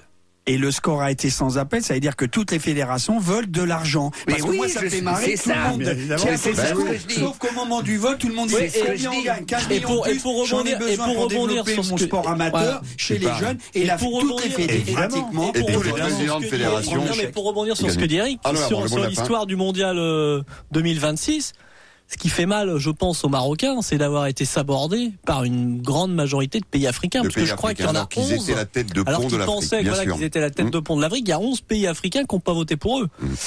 Euh, c'est là, c'est plus là qu'il faut s'interroger. Bah, il faut s'interroger sur beaucoup de choses. Mais on est là pour s'interroger et répondre. 134 voix contre 65, hein, l'écart est énorme. Voilà ce qu'on pouvait vous dire sur ces premiers pas d'organisation de Coupe du Monde et sur ce qu'elle veut dire de la Russie. Il y aura un témoignage tout à l'heure à 22h avec notre ami Olivier Guez, l'écrivain. Il est dans le transsibérien, il a fait Moscou et Katerinbourg. Aujourd'hui, il va nous raconter un peu comment les Russes, justement, vivent cette Coupe du Monde. Pour le moment, courte pause. Et on va parler du choc espagnol. Lopetegui n'est plus là. Euh, tout ça à quelques heures du premier match. C'est fou. Europe 1, bon baiser du mondial. François Claus.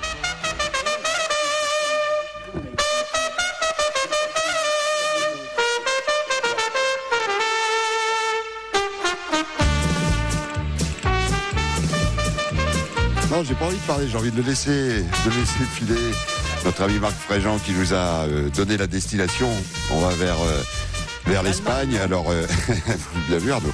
Euh, L'Espagne, carrément l'un des trois grands favoris de cette Coupe du Monde. Eric Blanc, vous connaissez bien, vous aimez beaucoup l'Espagne. Que s'est-il passé Comme beaucoup de Français. Non, mais moi j'aime Oui, Barcelone, c'est différent. Moi, je- voilà, moi je après, de- je je, rentre de suis pas Séville, un professionnel de l'Espagne. Le, non mais qu'est-ce que c'est incroyable cette histoire. Est-ce que le- la sélection nationale a été bluffée par le Real? Est-ce que la fédération pouvait prendre une autre décision? Ah. Et on analysera après le choc que ça représente éventuellement Vous pour me les demandez joueurs. mon avis Absolument, On est vous en êtes là live. pour ça. Oui, oui. Bah oui. Eh ben, non, non, mais parce que je pensais pas qu'on avait repris. Euh, mais c'est pour ça. Ouais. Non, non, mais c'est vrai. Non, alors- non, non, mais Pour les gens qui n'auraient pas suivi, Lopetegui, sélectionneur de l'équipe nationale espagnole, on est à deux jours du premier match. Le Real s'est retrouvé euh, sans entraîneur depuis que Zizou, à la surprise générale, a annoncé après son troisième titre qu'il arrêtait.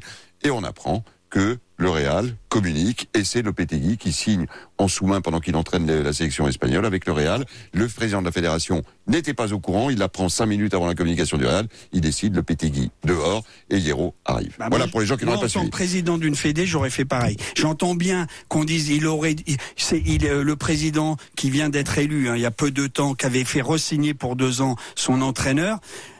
Euh, il aurait dû, pour le bien de l'équipe nationale du pays, de mettre son ego de côté. Mais moi, je, c'est pas une question d'ego. D'ailleurs, je connais pas ce président. On lui fait un procès d'intention, mais il défend la fédération. C'est pas sérieux qu'à cinq minutes euh, du, je dirais du, du mail de la présentation, il apprenne ça sans discussion. Il a même demandé, ne dites rien, euh, n'annoncez pas la nouvelle pour se mettre autour de la table, discuter à minima. Et Madrid a dit non. C'est Pérez qui a mis. euh, je suis désolé. Enfin après on Non, va dire. c'est Pérez qui a dit non. Non mais C'est pas Madrid, Non, non, mais c'est Pérez. Pérez voulait pas le garder jusqu'à la fin du mondial. Voilà. euh, non, non, mais le président euh, madrilène, il est, il, il- il est passé un peu en force. Lui aussi, il est responsable de cette situation. Donc, et moi, Ah, mais franchement, le responsable de la vous êtes patron d'une institution qui est la fédération. Oui, aussi. Votre numéro un, votre Pour PDG, vous là, vous plante en même pas trois minutes. euh, voilà, à la- vous sortez de la cafette, vous êtes en train de discuter avec des collaborateurs, collaboratrices. Vous, il vous dit au revoir. Mais moi, moi, il prend la porte tout de suite. Hein, je vous. Après, je peux comprendre que certains ont dit non, il aurait dû se taire, patati, pas moi. Simon Lutin. C'est vrai que de l'extérieur, quand on a appris cette histoire, on s'est dit le senior euh, Rubiales, il est un peu soupolé quand même. Euh, bon, à deux jours du mondial, il vire son sélectionneur.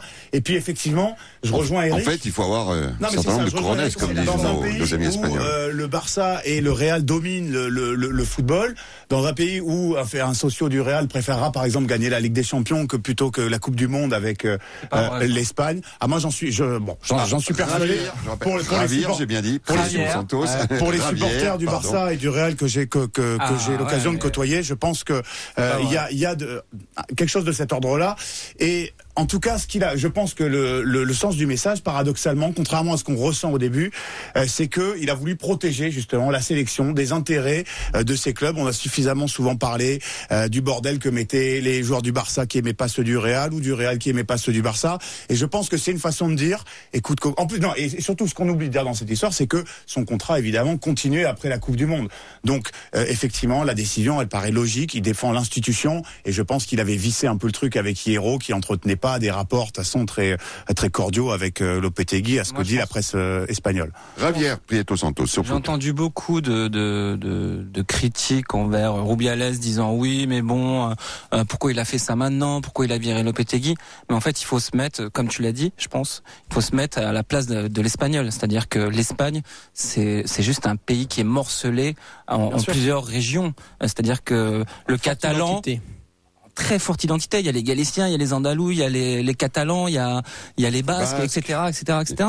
Donc c'est, c'est, c'est, c'est, ça, ça tient à un fil le- l'unité de l'Espagne. C'est une manière de, cette défendre, équipe-là. de, de défendre la Et sélection. ce je Rubiales, dis. ce qu'il a fait, c'est pour les Espagnols, limite, c'est logique. En fait, les plus grands déçus dans cette histoire-là, c'est les supporters du Real, parce qu'ils s'attendaient après Zidane à voir un, un coach de renom. Et Lopetegui, même en Espagne, ça, ça reste décevant, surtout quand on s'appelle le Real Madrid. Et je pense pas que Lopetegui va tenir plus de trois mois. La dernière fois qu'un qu'un coach euh, qui a entraîné l'Espagne a- est passé du côté du Real, il a tenu trois jours. C'était Camacho. Par- parmi Et les options 2002. disponibles pour le Real sur le Mais marché, le- ça ressemble quand même à ce qu'il y avait de plus mais logique pour eux Florentino, à faire. pourquoi, il a, il a, il a pris Lopetegui? Pourquoi il a insisté? Pourquoi il a dit non à Rubiales sur le fait de, de repousser l'annonce? Parce qu'il lui faut un entraîneur. Parce que lui, il veut, qu'est-ce qu'il veut faire? Il veut casser le marché et il veut craquer son, son, son carnet de chèques.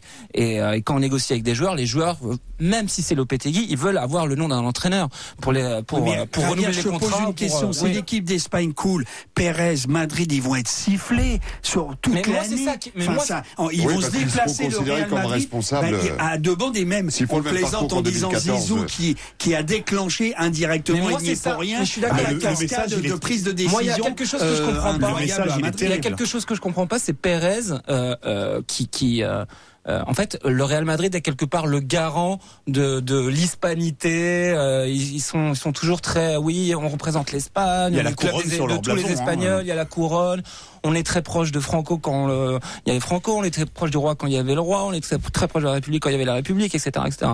Et, et donc, je comprends pas le fait qu'il qu'il euh, pirate le le- l'Espagne. Arnaud Herman, puis Dany. Dany qui a beaucoup de choses à dire. Euh, Il y, a- y y un petit point qui est, qui est paradoxal, c'est le Lopetegui. Il faut le rappeler, il a joué à la fois au Barça et au Real. Et, et dans les guéguerres, alors c'est un peu moins le cas euh, ces dernières années, mais dans les guéguerres qui ont souvent plombé euh, l'Espagne dans les grandes compétitions, c'est parce qu'il y avait une rivalité entre et lui entre les, les, les joueurs de ces deux grands clubs. Sauf que lui, il arrivait quand même à faire un peu le Le ciment. euh, le ciment. Donc c'est un peu paradoxal de le sortir et à cause de cette histoire de Real, mais bon, on la comprend, hein, c'est logique la décision du sélectionneur.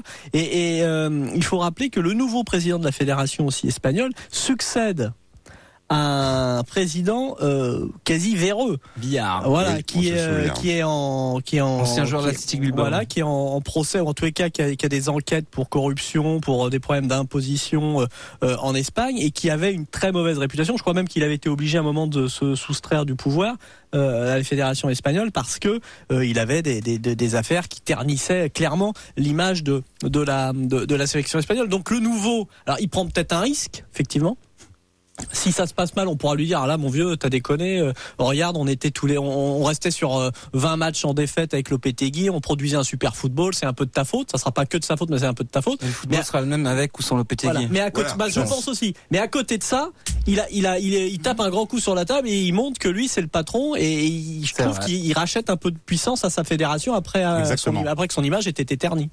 Dany, Bah, est-ce que le football va sortir vainqueur de cette histoire? C'est-à-dire, est-ce que ça va finalement cette histoire peut-être, voire même dans l'adversité, cimenter quelque part l'équipe? Tout le monde va les interroger là-dessus. Est-ce que vous êtes perdu? Ou est-ce que ça va, au contraire, la fissurer? Non, bah, d'abord, il faut dire, euh, le problème de Lopetegui, c'est que s'il prend le Real maintenant, la moitié du, la moitié du temps, il s'occupera pas de l'équipe d'Espagne, mais il faut construire son équipe euh, de- du Real. Donc déjà, Aussi. hein, Bah ça oui. va être un problème pendant toute la Coupe du Monde. Bon, ça c'est un truc. Mais deuxièmement, euh, le Real a, euh, le Real, je dis déjà, euh, non, euh, l'équipe d'Espagne a quand même un joueur entraîneur. C'est Ramos.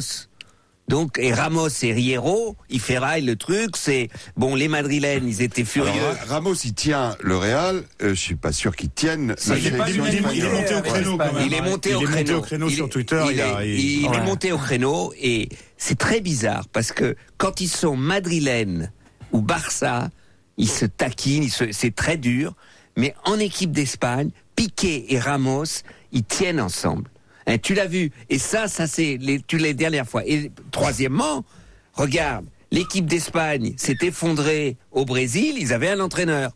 Donc même s'ils perdent contre le Portugal, c'est pas parce que l'entraîneur n'est pas là, c'est parce que peut-être leur jeu euh, n'est plus à la hauteur. Oui, s'ils gagnent, c'est parce que c'est une machine qui, de toute façon, l'entraîneur, la Ouais, seule mais- chose qui décide, c'est qui va faire rentrer au bout de 45 minutes ou, ou 60 minutes. Moi, Oui, je pense- Mais euh, ça, ça peut être des décisions. Oui, mais Hierro, Hierro, il est capable de faire ça. Il y a, il y a, il y a l'autre. Javier, président. Je suis d'accord avec toi. On a tous l'image de Ramos, grand capitaine du Real.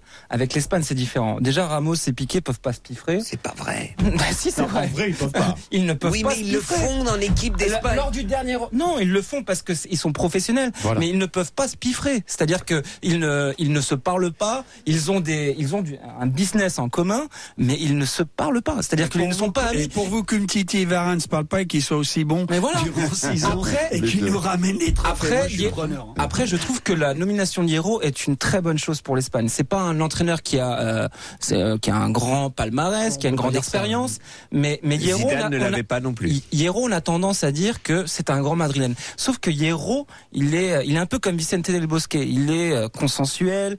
euh, il ne parle jamais de politique.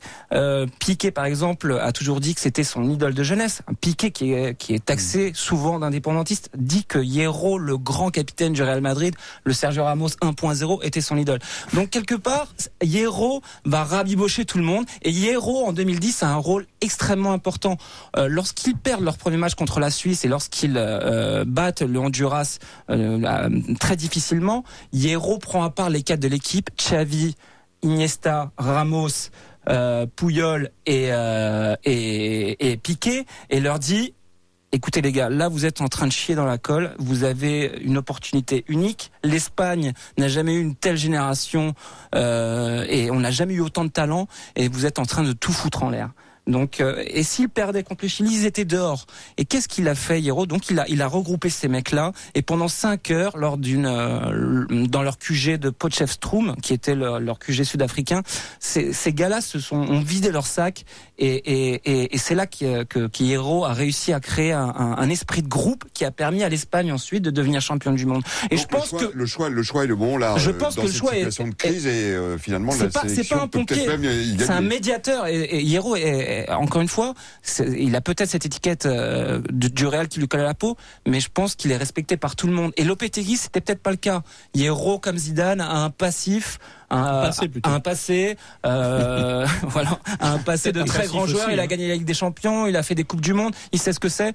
Donc, euh, je pense que c'est même l'idéal. On précise qu'il était déjà en Russie avec le groupe et qu'ils sont pas allés le chercher trop loin non plus. Ils ont pas fait venir Exactement. un le mec directeur qui, sportif de voilà. la, sélection. Là, ce qui peut être Alors, rigolo vraiment. quand même, sur, en fonction du parcours de, de l'Espagne, c'est l'im- l'importance ou, non, voilà, ou non de l'entraîneur. Qu'on que pu vivre avec exactement. Chelsea qui a failli être champion d'Europe avec euh, Bah, aujourd'hui, j'ai- israélien. Aujourd'hui, j'ai parlé à Euh, l'adjoint ah, ouais. euh, qui était euh, qui était le sélectionneur en 2008. Et il m'a dit on ne servait à rien. Ça, on sert juste à choisir les joueurs, mais en vrai, le, ceux qui font, ceux qui sont sur le terrain, Moi, ce je- sont eux qui font les matchs. moi, C'est j'ai, un peu plus compliqué que un, ça. Peu plus compliqué que mais que sur l'analyse, tactique des adversaires, euh, c'est pas les joueurs qui vont se farder des heures de vidéo. Mais c'est surprenant qu'ils me le disent. Voilà, Oui, c'est après, tout. après, euh, c'est ça qui va être rigolo. C'est ouais, en fonction des résultats de le l'Espagne, on pourra se dire, bah tiens, Lopetegui, il servait à rien, ou Lopetegui, finalement, il pouvait servir à quelque Mais chose. ça peut être aussi un levier pour euh, affirmer la cohésion, l'engagement des joueurs, parce que je pense quand même qu'ils s'apprécient, ils ont cet objectif. N'oublions pas, ils ont coulé en 2014, ils ont coulé en 2016, ils perdent en quart de, en, à l'euro ici, euh, euh, ils sont éliminés. On dit, on avait dit que d'ailleurs 2-0, ils étaient cramés, les Piquet, Ramos, Iniesta, Busquets, on les revoit. 14, n'en parlons pas, ils ont explosé en vol. Après leur trophée 8, 10, 12, et là ils Ouais, même reviennent. Trois trophées dans trois Ouais, compétitions. Mais c'est un peu normal. Ils reviennent avec un mix de je pense deux- que c'est un bon coup de un, bon mix, voilà. Et moi, je pense que ça va même les resserrer. Je dis pas qu'il y a de l'autogestion parce qu'ils sont pas tout seuls, mais ça peut faire mal et ça peut donner encore plus de caractère à l'équipe. Mais le, le jeu de le jeu des Espagnols, il, il Il est est là, rodé. quoi. Et, euh, il faut pas l'inventer là. Hein, je veux dire. Ouais, donc, il est euh, rodé depuis des il années. est S'il y rodé. avait une Alors, équipe qui. si, si ça marche plus, c'est parce que ça marche plus, mais c'est pas parce qu'il n'y a pas d'entraîneur. Hein, Non, que ça marche plus. Voilà. on va tout. voir euh, ce qu'il en est dès demain soir, 20h, on l'attend avec impatience. Gros match. Alors là, on adorait regarder avec euh, Rabir, euh, Arabie Saoudite, Russie, mais alors euh, Espagne, Portugal, là, on adore, on adore, adore euh, 2.0 comme. Et euh, Ronaldo, le comme diriez. madrilène. Allez, courte pause et ce sera l'heure du contre-pied de Benjamin Miller. Rendez-vous à 21h30 tous les soirs, précise, pour vivre euh, la Coupe du Monde sur les réseaux sociaux. Europe 1. Le contre-pied de Benjamin Muller.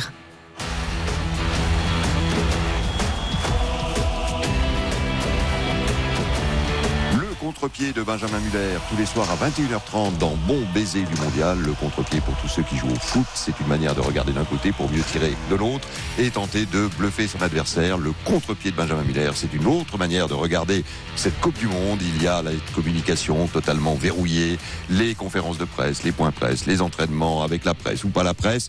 Bref, euh, très souvent, on est déçu. Alors vous allez nous proposer votre regard, l'autre regard, celui de Benjamin Muller, et on va faire ce soir connaissance, Benjamin, avec nos bleus. Et eh oui, on va mieux faire connaissance avec nos bleus parce que c'est vrai qu'on sait pas grand chose d'eux finalement en conférence de presse. Bah, ils ne donnent rien ou très peu dans les interviews non plus. Mais heureusement sur les réseaux sociaux, ces messieurs se livrent. Par exemple sur Instagram, chacun y va de sa story. Story, vous l'avez François? Oui, je l'ai, je l'ai. Euh, c'est un truc où on se filme et on se raconte. Bah c'est exactement, on se filme, on voit leur quotidien et surprise, l'essentiel de leur temps libre, ils le passent devant une PlayStation. T'attends pour jouer? T'es puni ou quoi? Il est puni ou quoi? Bah bravo. C'est le premier match, Bah bravo, reste assis, t'es puni. Oui, le joueur de l'équipe de France sur Instagram a, a créé son propre langage à base de beuglements sympathiques et d'invectives plus ou moins imagées. Ah, ça va ça va pas? Ça va pas? Kylian, ça va? Oh Kylian, ça va? Eh oui Eh oui, Kylian, ça va, ça va. Vous avez peut-être reconnu Adil Rami. Ça nous en dit peut-être pas beaucoup sur le bonhomme, alors que dans les vidéos qui suivent, vous allez voir, c'est mieux. Un sponsor a organisé des interviews assez originales des joueurs faites par des enfants qui ont 6 ou 7 ans. Et ce qui est bien avec les enfants, c'est que les questions, elles sont trop mignonnes. Pour les joueurs de l'équipe de France, est-ce que euh, quand, vous devenez footballeur, euh, vous avez plus la côte avec les filles? ça les fait marrer et surtout ils font tous non non non non non non de la tête. On sait jamais, peut-être que leurs femmes regardent, allez savoir. Ah, on sait que les histoires de femmes dans les coupes du monde, elles sont parfois décisives. On se souvient de la polémique avec l'arrivée des femmes et des Français en 2014. On se souvient du One Cruyff 1974, la Hollande, où l'on euh, shoot, filme à leur insu euh, la vie euh, qu'ils mènent à la veille de la finale et euh, ils sont à deux doigts du divorce. Ils vont perdre la finale, pas seulement à cause de ça, mais en partie. Bon, s'ils étaient qu'à deux doigts, tout va bien. le seul un peu sincère, donc pour répondre à cette question, vous allez voir, c'est Antoine Griezmann. Ah, bah oui Ah mais, ah mais bah non, on va pas se mentir les mecs hein Quand j'avais 18 ans, j'étais solo et euh, personne ne calculait. Là, j'ai commencé à faire 2-3 matchs avec la première équipe. Po Po Alors Po, ça veut vraisemblablement se traduire par Waouh, après ça, qu'est-ce que j'ai pécho? Qu'est-ce que j'ai pécho? Allez, une autre question. Est-ce que vous allez être champion du monde ou pas Oh, c'est mignon. Bon, elle a 6 ans. Elle est craquante, obligée. Ils vont lui vendre du rêve. C'est pas comme si vous, François, vous posiez la même question. Par exemple, Giroud, dis-lui, Olivier, qu'on va voyager, qu'on va gagner, qu'on va exploser tout le monde. Merci euh, de nous poser cette belle question. En tout cas, on compte sur toi pour nous supporter ainsi que tous les Français. Mais j'y crois pas. Le gars, il fait de la langue de bois. Genre, oui, on va prendre les matchs les uns après les autres. L'important, c'est les trois points, tout ça. Ouais, Olivier, elle a 6 ans. Et on sera tous ensemble, les yeux rivés vers un, objectif, c'est gagner cette Coupe du Monde. Oh là là, la pauvre petite. Si j'étais son père, je lui dirais qu'il est hors de question qu'on supporte une telle langue de bois. Allez, on leur laisse une dernière chance. Qu'est-ce que ça fait de jouer contre les Russes alors que tout le monde va les encourager et vous, vous n'aurez pas de spectateurs? On est la France. Et peu importe où on joue, on va gagner, on va tout faire pour gagner. Eh ben voilà François, il y a de l'agnac, ça y est, la Coupe du Monde peut commencer. Alors elle peut commencer, elle a commencé, mon cher euh, Benjamin. Alors oui, effectivement, c'est assez, euh, c'est une communication, euh, allez, on va dire très très verrouillée. Question quand même, les joueurs ne sont pas-ils, ne sont-ils pas aussi victimes de ce langage corseté qu'on leur impose, surtout ne pas dire de bêtises, surtout Dany, il a envie de parler immédiatement. Non, mais enfin, c'est pas corseté. Ce qu'a fait Mbappé dans sa conférence de presse en disant je veux jouer avec Dembélé et Griezmann, bah, le mec, il a du culot à 19 ans. Enfin, tu, si c'est ça, c'est verrouillé de Dieu, bah alors là, je, je, je comprends rien. Et tu, toi, tu aimes ou tu, Moi, j'adore, tu, tu J'adore. Non, bah, je dénonce pas. Tu, tu m'aurais dit le contraire, j'aurais, je partais. Hein. Non, non, toi, à 19 ans, mais je dis, on peut pas dire, le type Mbappé, en tout cas, il respecte pas le verrouillage. Le type qui a 19 ans dit oui, Mbappé, qui... il parle pas de la même manière oui, devant les il l'a pas dit exactement comme ça parce qu'il a, une forme d'intelligence dans la rhétorique et dans la formulation.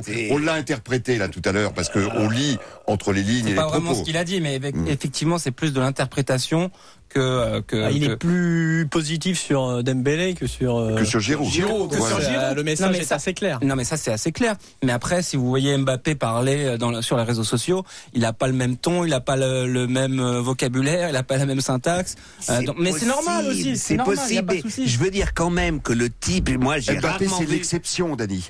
C'est l'exception dans un dans un monde euh, de communication qui est un petit peu différent. Alors, on a posé la question, nous, les journalistes, ce matin à Noël Legrette, là-bas en Russie. C'est traditionnel, euh, le point presse euh, jour de début de Coupe du Monde. C'est le président de la fédération qui prend la parole et on lui a parlé de cette fameuse histoire et on va en reparler du tacle de Rami sur Mbappé qui s'est euh, enflammé avec les réseaux sociaux. Écoutez la réponse de Noël Legrette. Est-ce qu'on contrôle la communication des joueurs sur les réseaux sociaux?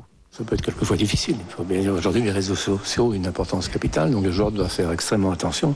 Mais dans le cas présent, euh, Rami et Mbappé, je crois qu'ils ont bien communiqué tous les deux. Même s'ils avaient eu un maître pour communiquer, ils n'auraient pas mieux fait. Mais ils l'ont fait naturellement. Je crois que surtout euh, Mbappé a montré très vite que la blessure n'existait pas. Un, un fait euh, de jeu, un fait d'entraînement. Donc là, je, trouvais que c'était très bien, très bien fait. Et, deux hommes qui s'apprécient. Voilà donc ce que disait le président euh, Le Gret euh, ce matin en répondant à cette question. Par définition, les réseaux sociaux, on ne peut pas les contrôler, Simon Dutin. Il faut être intelligent et c'est ce qu'ont été peut-être finalement Rami et Mbappé en, en détournant euh, ce qui aurait pu être une énorme polémique. Mais ce Rami a été co- complètement pourri sur les réseaux après euh, après son Ouais. après son tact. Bah, le pauvre, en plus, il, il y a quand même une photo extraordinaire euh, parce que il est, il est, il est accroupi sur Mbappé et il regarde. On sait pas vers qui il regarde, mais il sait qu'il a fait une connerie. Quoi. Il a dû prier pour que l'autre se relève. Mais évidemment, c'est normal. Mais c'est comme, euh, regardez, on a imaginé en Argentine, s'il y en a un qui met une boîte à Messi à l'entraînement, vous allez voir comment ça va partir sur Twitter. Si c'est un milieu de terrain, Rami c'est le quatrième défenseur dans la hiérarchie, Oui, est à Marseille. Oui. La problématique, elle est là, je pense. Ouais, Il y a- il y a- effectivement, non, non, mais ça c'est vrai, c'est vrai que j'avais pas qu'il y a pensé- un Parisien d'un côté, C'est vrai que j'avais pas pensé à ça. ça, Bah, ça, ça, ça qui a attise. sublimé le ah, moi, je pense Arnaud, qu'il il y a quand même. un- t'inquiète pas. Oui, mais évidemment, évi- évi- effectivement, je voyais pas le, mal aussi loin. Ah, moi, j'imagine que ça, c'est ça. Le Ah ben, on se souvient, euh, on se souvient lorsque Digne a joué avec l'équipe de France Ah, à. Marseille au Vélodrome, mais pourri, Ah, sifflé par le Vélodrome, match amical contre la Suède. On se, on se souvient à l'inverse, à. Paris, des sifflets Moi, je, euh, qui, je- euh, je pense que venaient même s'ils avaient joué tous les deux au. PSG ou tous les deux à Marseille, je, pense qu'il y a plein de gens Je qui. suis pas sûr. ah, quand même, quand Bah, même. je veux dire, c'est des des coups à l'entraînement, parce que là, il s'agit d'un coup. Alors peut-être euh, assez dur, mais des coups à l'entraînement quand vous êtes euh, à 3-4 jours de votre entrée en lice dans une compétition, c'est le moment d'y aller. De, de, de, de- faut mettre du rythme, faut mettre de l'engagement. Ou alors il continue à faire des taureaux et des tennis ballons et puis on y va comme ça. C'est normal qu'il se rance un peu dedans. Alors là, c'est pas de chance, ça tombe sur Mbappé et c'est Rami. sur Rami. Et sur Rami. Moi, je double- pense que c'est la connotation euh, rivalité entre Bah, clubs qui a sublimé le truc que ça ou a- tombe sur qui a Rami. fait que ça a aggravé. Je trouve que c'est une chance que ça tombe sur Rami, parce que Rami, quelque part, a une. Euh, je dis pas que c'est un génie, mais il a un petit détachement quand il parle. euh, Il met un peu d'humour, euh, un peu de second degré. euh, C'est ce il- qui a sauvé l'affaire, là, C'est ce qui a finalement, sauvé dans, un peu la, l'affaire, dans ouais. la manière dont Ça- ils si ont ça avait communiqué. été Pavard, je pense que ça aurait été plus compliqué. Que- les réactions ont été moins violentes, je pense. Mais par définition, euh, Eric Blanc, euh, ces réseaux, ils sont forcément contrôlés parce que quand on vient demander aux joueurs de ne pas euh, déraper, euh, ils, euh, on- ils ont des instructions clairement. Moi, sincèrement, je vais vous donner la parole. J'y vais pas. Je regarde rien. Donc, je suis de l'autre, d'un autre siècle, d'un autre temps, et je, je fais pas le malin en disant ça. Fracture numérique. À, à vous, à Non, vous la parole, les stylos. Eric Blanc 1.0. Non mais il a raison, moi je suis Moi, comme Eric. moins zéro. Moi je suis comme Eric, je suis pas dessus, je vais pas dessus parce que je me fais tailler à longueur de journée, mais peu importe. Mais je pense qu'en plus, Par les Marseillais. ouais, en- pas Entre que, autres. pas que, pas que. Mais en plus de la problématique euh, des joueurs qui communiquent beaucoup sur les réseaux sociaux, leurs comptes, leurs différents comptes, parce que c'est aussi pour eux une façon de faire de la promotion, la leur, mais aussi de leurs équipementiers, des gens qui Regardez les ce qui se soutiennent passe en ce moment avec Griezmann Voilà. et son transfert, par Son exemple. transfert exactement où il va vraisemblablement euh, on peut quasiment mettre une pièce annoncée qu'il reste à l'Atlético vu surtout le contrat qui lui est proposé Euh, mais mais il y a aussi autre chose c'est qu'ils ont souvent des gens qui font ça pour eux Leur community Voilà, manager. et- et- et C'est ça peut- qui est encore plus et on insupportable. peut, et oui, mais on peut, on peut trouver que c'est logique quand en période de Coupe du Monde, même si je pense que certains euh, tweetent ou envoient des, des, des photos d'eux sur d'eux-mêmes sur leurs différents comptes euh, ou leurs réseaux sociaux, ils ont aussi des gens que je pense quand les messages sont un peu plus sensibles, qui les conseillent, qui les aident, ou en tous les cas qui rédigent pour eux avant validation, euh, parce que le joueur normalement il a pas que ça à faire non plus. Donc ils sont bridés. Donc c'est- en fait ils Oui, ne c'est parlent pas pas, forcément ils plus communiquent. Ouais, mais il y Et en donc c'est se c'est- filment en c'est- faisant l'amour et puis après ça fout un Oui. bordel incroyable aussi. Ouais, non, mais- euh, enfin, je veux dire. euh, Mais au moins c'est naturel quelque part. J'en sais rien. Non, en tout cas, sans faire d'angélisme, au moins, c'est un coup de sang. C'est pas sans vouloir faire d'angélisme, je vais insister un Simon peu. J'ai quand même l'impression que euh, les tensions PSG-Marseille, euh, elles sont quand même un peu moins fortes dans la réalité du groupe qu'à l'époque Ah, c'est certain, où il y avait oui. les Dimeco. euh, Et elles face sont pas au niveau de celles peut-être encore du Barça et du Real qu'on évoquait à l'instant. Et je, euh, avec et je- Lopetegui. je pense que pas, euh, Rami, il est quatrième défenseur, enfin en tout cas sur la ligne de départ dans la hiérarchie, c'est celui dont on pouvait le plus éventuellement remettre en question la participation. Bon, il, il- il manque de blesser notre futur star, notre star. Si le bœuf avait mis un taquet à Zidane en 98, euh, il n'y avait pas les réseaux sociaux, mais ça aurait jasé dans l'équipe ailleurs. Mais justement, la Et- question, c'est qu'aujourd'hui, il y a les réseaux sociaux et que ça oblige l'équipe de France forcément à les contrôler. On a même dit qu'il y avait, je sais pas, Arnaud Herman, si vous avez la confirmation du côté d'équipe, des brouilleurs euh, du côté de Clairefontaine pour, Ah, évi- pour, possible, pour oui, oui, éviter oui, un moment, une il y avait- il y diffusion. avait- euh, oui, il y avait ça qui circulait que Après, on voulait brouiller ou réduire leur communication. Alors est-ce qu'on en est arrivé jusqu'à mettre des brouilleurs qui parce que ou laisser son portable le- dans un voilà, casier. Le euh, problème du brouilleur, c'est qu'il fait normalement il brouille tout.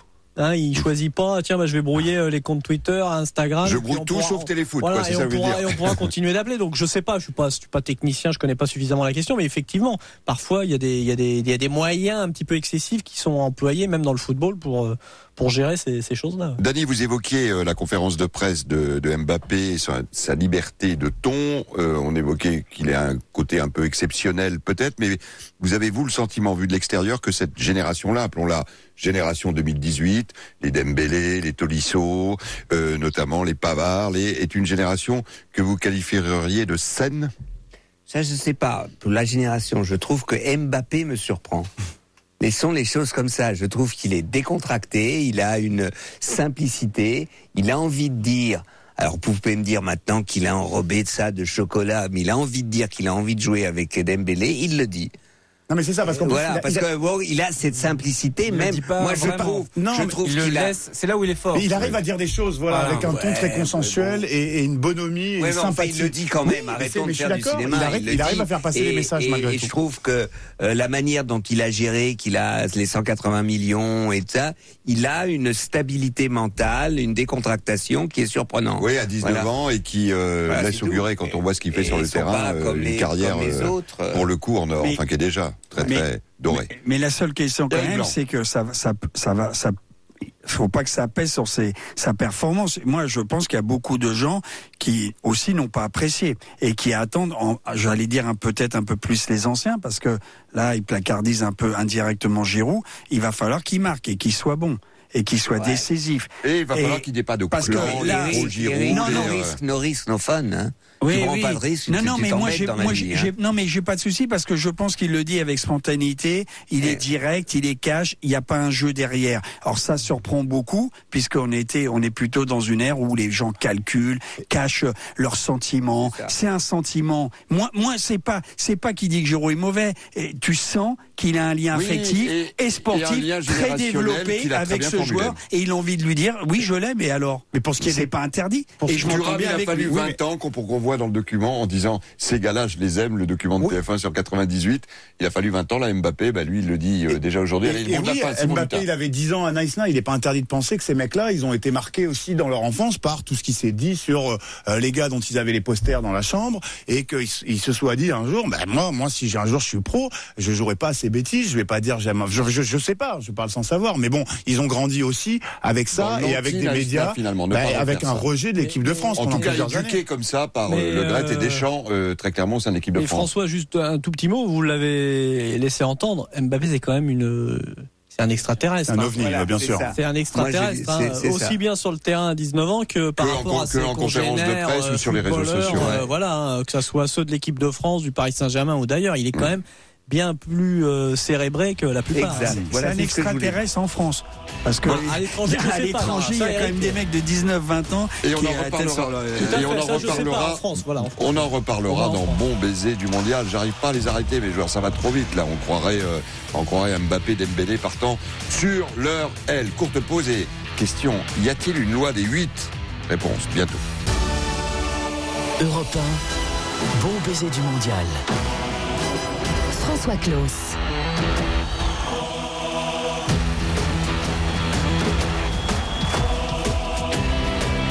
Bon baiser du mondial, votre rendez-vous sur Europe 1 jusqu'au 15 juillet prochain, 20h, 23h, 7 jours sur 7. Et à partir des huitièmes de finale, on ira peut-être jusqu'à minuit, hein, parce qu'évidemment, on vivra les prolongations, les tirs au but. Lionel Rousseau les vendredis, samedis, parfois le dimanche. Moi, je vous accompagnerai du lundi au jeudi avec notre équipe de consultants, d'observateurs du foot, avec nos reportages. Nous partirons en Russie tout à l'heure avec l'écrivain euh, Olivier Guèze. Nous allons vivre également une histoire de Coupe du Monde avec Patrick Lemoine qui va nous emmener très loin dans le rétro 1930. Mais pour le moment, question. Et cette question, eh ben, elle a été soulevée euh, et par Marc Fréjean et par Marie Guida qui m'accompagnent dans cette aventure de bon baiser du mondial. Ils m'ont dit il y a une loi du 8. Quand une Coupe du Monde euh, se joue euh, le 8, c'est un gagnant nouveau.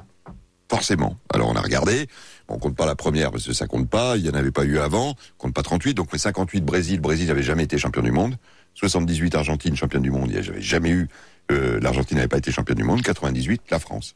Donc question messieurs, qui va être champion du monde en 2018 L'équipe qu'on n'attend pas, Simon Dutin. Oui, bah Bonne pourquoi pas. Mais moi, j'ai j'ai lu un autre, une autre stat comme ça qui, qui disait que euh, dans les années en 8 et, et quand le, l'Israël gagne l'Eurovision, ce qui a été le cas, sauf erreur de ma part cette année, euh, les Français vont au moins en finale ou je ne sais pas. Donc, euh, écoutez, bah, c'est le moment de jouer l'Angleterre ou la Belgique. Euh, On en parle toujours euh, comme favori avant les L'Angleterre a déjà tournois. Ah bah oui, 66. 66, oui, mais bon, il n'y avait pas de but. c'est la. Belgique. Les C'est les c'est la Belges, les Belges. Bah Les donc Belges. les Belges, effectivement. Ou la Croatie. Alors Simon Dutin, les Belges, euh, Dany, croate, belge Non, moi j'y crois pas. Mais Non, bon. non, ah, ouais, bah si je devais Il en donner un, je donnerais la Belgique parce que mais Belgique aussi. comme De Bruyne, il est jamais là quand il faut. Euh, je vois pas. Bah, dans, le, Blanc. dans le chapeau, euh, oui, je, je vous suis, la Belgique. La Belgique, euh, Ra- Javier Pese- Prieto Santos. Euh, pour changer la Colombie, parce que j'aime bien leur jeu, mais après, euh, Après, il faut, ouais, Il faut- vraiment, il faut euh, vraiment y il faut croire. vraiment être optimiste, quoi. Mais bon. Arnaud Herman, Euh, pour faire plaisir à Marc, euh, moi je vais jouer la, la grosse cote, le Nigeria. Le Nigeria. Ça fera plaisir à Garnot Or. À notre ami Garnot Rock, on va, on va retrouver notre consultant euh, foot Ah, allemand. ça et Ça arrivera un jour, hein, on va le retrouver. Alors, c'est la Bah, question que je je voulais- signe tout de suite. si je c'est- voulais vous poser. Rien que pour ça. Quelle est, en dehors de la problématique de cette Coupe du Monde, l'équipe qui, un jour, et moi je pensais sincèrement les États-Unis étaient euh, dans cette shortlist, mais euh, bon, ils sont même pas à cette Coupe du Monde-là, viendrait bousculer la hiérarchie des Brésil, Argentine, Espagne, pays qui ne soient ni sud-américains ni européens. Javier Prieto Santos. Bah moi je pensais que ça viendrait de l'Afrique parce que euh, le Nigeria a été la première équipe à, à remporter les, les JO euh, avec la génération Canu etc etc et on pensait qu'ils allaient continuer sur cette lancée. Malheureusement euh, ça n'a pas été le cas et je pense que le Nigeria qui a été champion olympique. je hein, pense qu'une équipe africaine, à l'avenir, je vous dis pas là tout de suite, je vous dis pas là en 2018, mais je pense qu'à l'avenir, le- le- le- l'Afrique a le potentiel pour un jour soulever une Coupe du Monde. Donc ça peut être le Nigeria. À un moment, le Mali avait sorti une extraordinaire génération aussi. La Malheureusement, la Côte d'Ivoire, le Sénégal, euh, mais bon. quart de finaliste. Mais. Nigeria a la- Ghana aussi. et Nigeria a toutes les cartes, c'est le plus gros pays africain, ils ont un vivier extraordinaire. Après, euh, le problème, ça, ça, ça reste toujours les, les fédérations africaines qui, qui dynamitent un peu les préparations des, de On leurs équipes. tout à l'heure de la manière dont la FIFA reverse de Ouais. l'argent au football et aux fédérations. Il y en a effectivement qui se perd un peu. On l'a vu en 2014 avec les polémiques autour de, du versement euh, des primes, d'autant plus qu'un joueur africain qui réussit, euh, il arrose un village, une région, Une famille, euh, une euh, entière. C'est une entreprise. C'est la tradition. Cette mainmise du football sud-américain et du football européen sur les coupes du monde, Dani, ça vous énerve ou vous trouvez que c'est logique finalement? Ah, c'est comme il y a des sports où c'est comme ça, hein, mais PC, il y a des les choses qui Norvégiens changent. gagnent beaucoup en, en biathlon. biathlon, par exemple. Bah Les oui, enfin en je veux dire, euh, euh, il faut arrêter de pleurer toujours comme ça. Puis euh, Non, pendant des années, pendant des années, ou- le hand, le hand, c'était l'Allemagne qui gagnait, et maintenant c'est la France. De temps en temps, ils perdent aussi, mais c'est pas. Je veux dire, voilà, ça Oui, mais le change. hand, c'est différent. Non, vraiment. Par exemple, le hand, ça n'existe pas au Nigeria. Enfin, Non, je, mais non, d'accord. mais... mais vous avez tous raison. Le Niger, les- là, la probabilité est que une équipe africaine va gagner une fois la Coupe du Monde. Je crois pas que moi je Vous serai croyez encore pas aux. États-Unis ou à, l'Asie euh, hein Vous ne croyez pas aux États-Unis ni à l'Asie On pensait Euh, que dans la aux États-Unis, 94, les États-Unis gagnent chez les femmes. Parce Oui, que c'est une autre organisation, c'est un autre truc. Mais justement, on pensait que, parce que la Coupe du Monde 94 là-bas, avec euh, l'effort sur les La stades, avec l'arrivée de l'immigration d'Amérique du Sud et de la l'Amérique centrale, concurrence, la concurrence, la concurrence du basket, du football américain, Du etc. hockey. Et du hockey, Baseball. du baseball est trop forte encore maintenant. Mais j'en sais rien. Ça ne peut venir que si les universités américaines continuent à influencer et c'est là que ça peut, ça peut monter. C'est ça, parce que si vous regardez la carte du soccer, comme ils l'appellent aux États-Unis, euh, aujourd'hui par rapport à ce que c'était en 94, ça a progressé. Ils ont des stades neufs, ils ont des Ouais, stades qui ouais, font le plein, ils ont des vrais supporters pour l'équipe nationale et un championnat qui attire quand même, même si c'est des gars qui viennent terminer leur carrière. Euh, avec un niveau de jeu un peu moins ridicule que ce qu'on a mais tout ça, euh, aux Émirats. pour les- Donc pour ils la- ont progressé. Après, effectivement, Pour euh, l'Afrique comme pour les États-Unis, ça dépendra du nombre de joueurs qui vont se former en Europe. C'est ça, à la fin. Il y a un pays qui va, qui se lance. Hein. Alors Arnaud c'est- évidemment, comme souvent, une décision politique. C'est ça, c'est la Chine. hein, c'est la Chine. Qui, qui a lancé un Avec grand programme. un objectif, Coupe Voilà. du Monde 2030 Voilà. en Alors, Chine. En Chine, avec une équipe nationale qui tiendrait la route. Alors, de- d'imagi- D'où les investissements, excusez-moi Arnaud, je vous Tout à fait, mais vous avez qu'on, raison, euh, ça. chinois qu'on trouve à Lyon, qu'on trouve à Auxerre, pour le moment ils achètent de la formation. Également et- euh, de la formation à la française. hein. Ils ont un partenariat avec la Fédération française de football pour que euh, le savoir-faire français euh, s'exporte en Chine. euh, et il y a, il y, a, on- il y a une incitation hein, du gouvernement chinois à, à créer des clubs de football. Et une euh, interdiction pour les clubs professionnels de recruter des gardiens étrangers parce qu'ils ont des gros Voilà, problèmes de formation de gardiens. euh, Il y a une vraie politique qui est mise en place. Est-ce que en 12 ans, parce que grosso modo, s'ils ont la Coupe du Monde en 2030, est-ce qu'en 12 ans ils arriveront à performer et avoir une équipe capable de gagner la, Ligue des Champions, euh, la, la Coupe du Monde, pardon Ça paraît peu probable, mais peut-être que c'est le pays qui à l'avenir réussira à, à- à gagner la Coupe du euh, Monde. ça, très ça, volontariste, ça mettra, Eric ça Blanc. Ça mettra quand même 20-30 ans Ouais, parce que c'est c'est pas 12 ans, c'est c'est une décision de l'État. euh, d'imposer le je dirais le développement dans les écoles de créer des, des structures et, et appeler la compétence des entraîneurs mais ça met 20 30 ans Euh, moi pour revenir sur les États-Unis le, le, le football la concurrence des sports tu l'as dit mais la Coupe du Monde il faut, 2026, hein, mais il faut aux États-Unis il faut encore plus d'argent. Ils ne pensent qu'au pognon. Un sport professionnel ne peut se développer et passer un cap. Peut-être des nouveaux annonceurs vont arriver mais parce que c'est les États-Unis ils sont 20 ou 30 millions de licenciés ce qui est énorme mélangé hommes hommes femmes. Euh, donc nous on n'est que 2 millions. Enfin les femmes je sais pas combien c'est euh, les hommes. Donc ils ont ce Objectif 3 millions. ils ont, dit, ils- euh, ils ont quand même, ils ont quand euh, même tout ce à mais il faudrait que les meilleurs joueurs viennent aussi un jour, donc l'argent et qu'ils arrivent à pour et pas payer que des mecs qui ont 35, 37 ans, qui terminent leur carrière. C'est bien beau, les Beckham, les Zlatan, etc.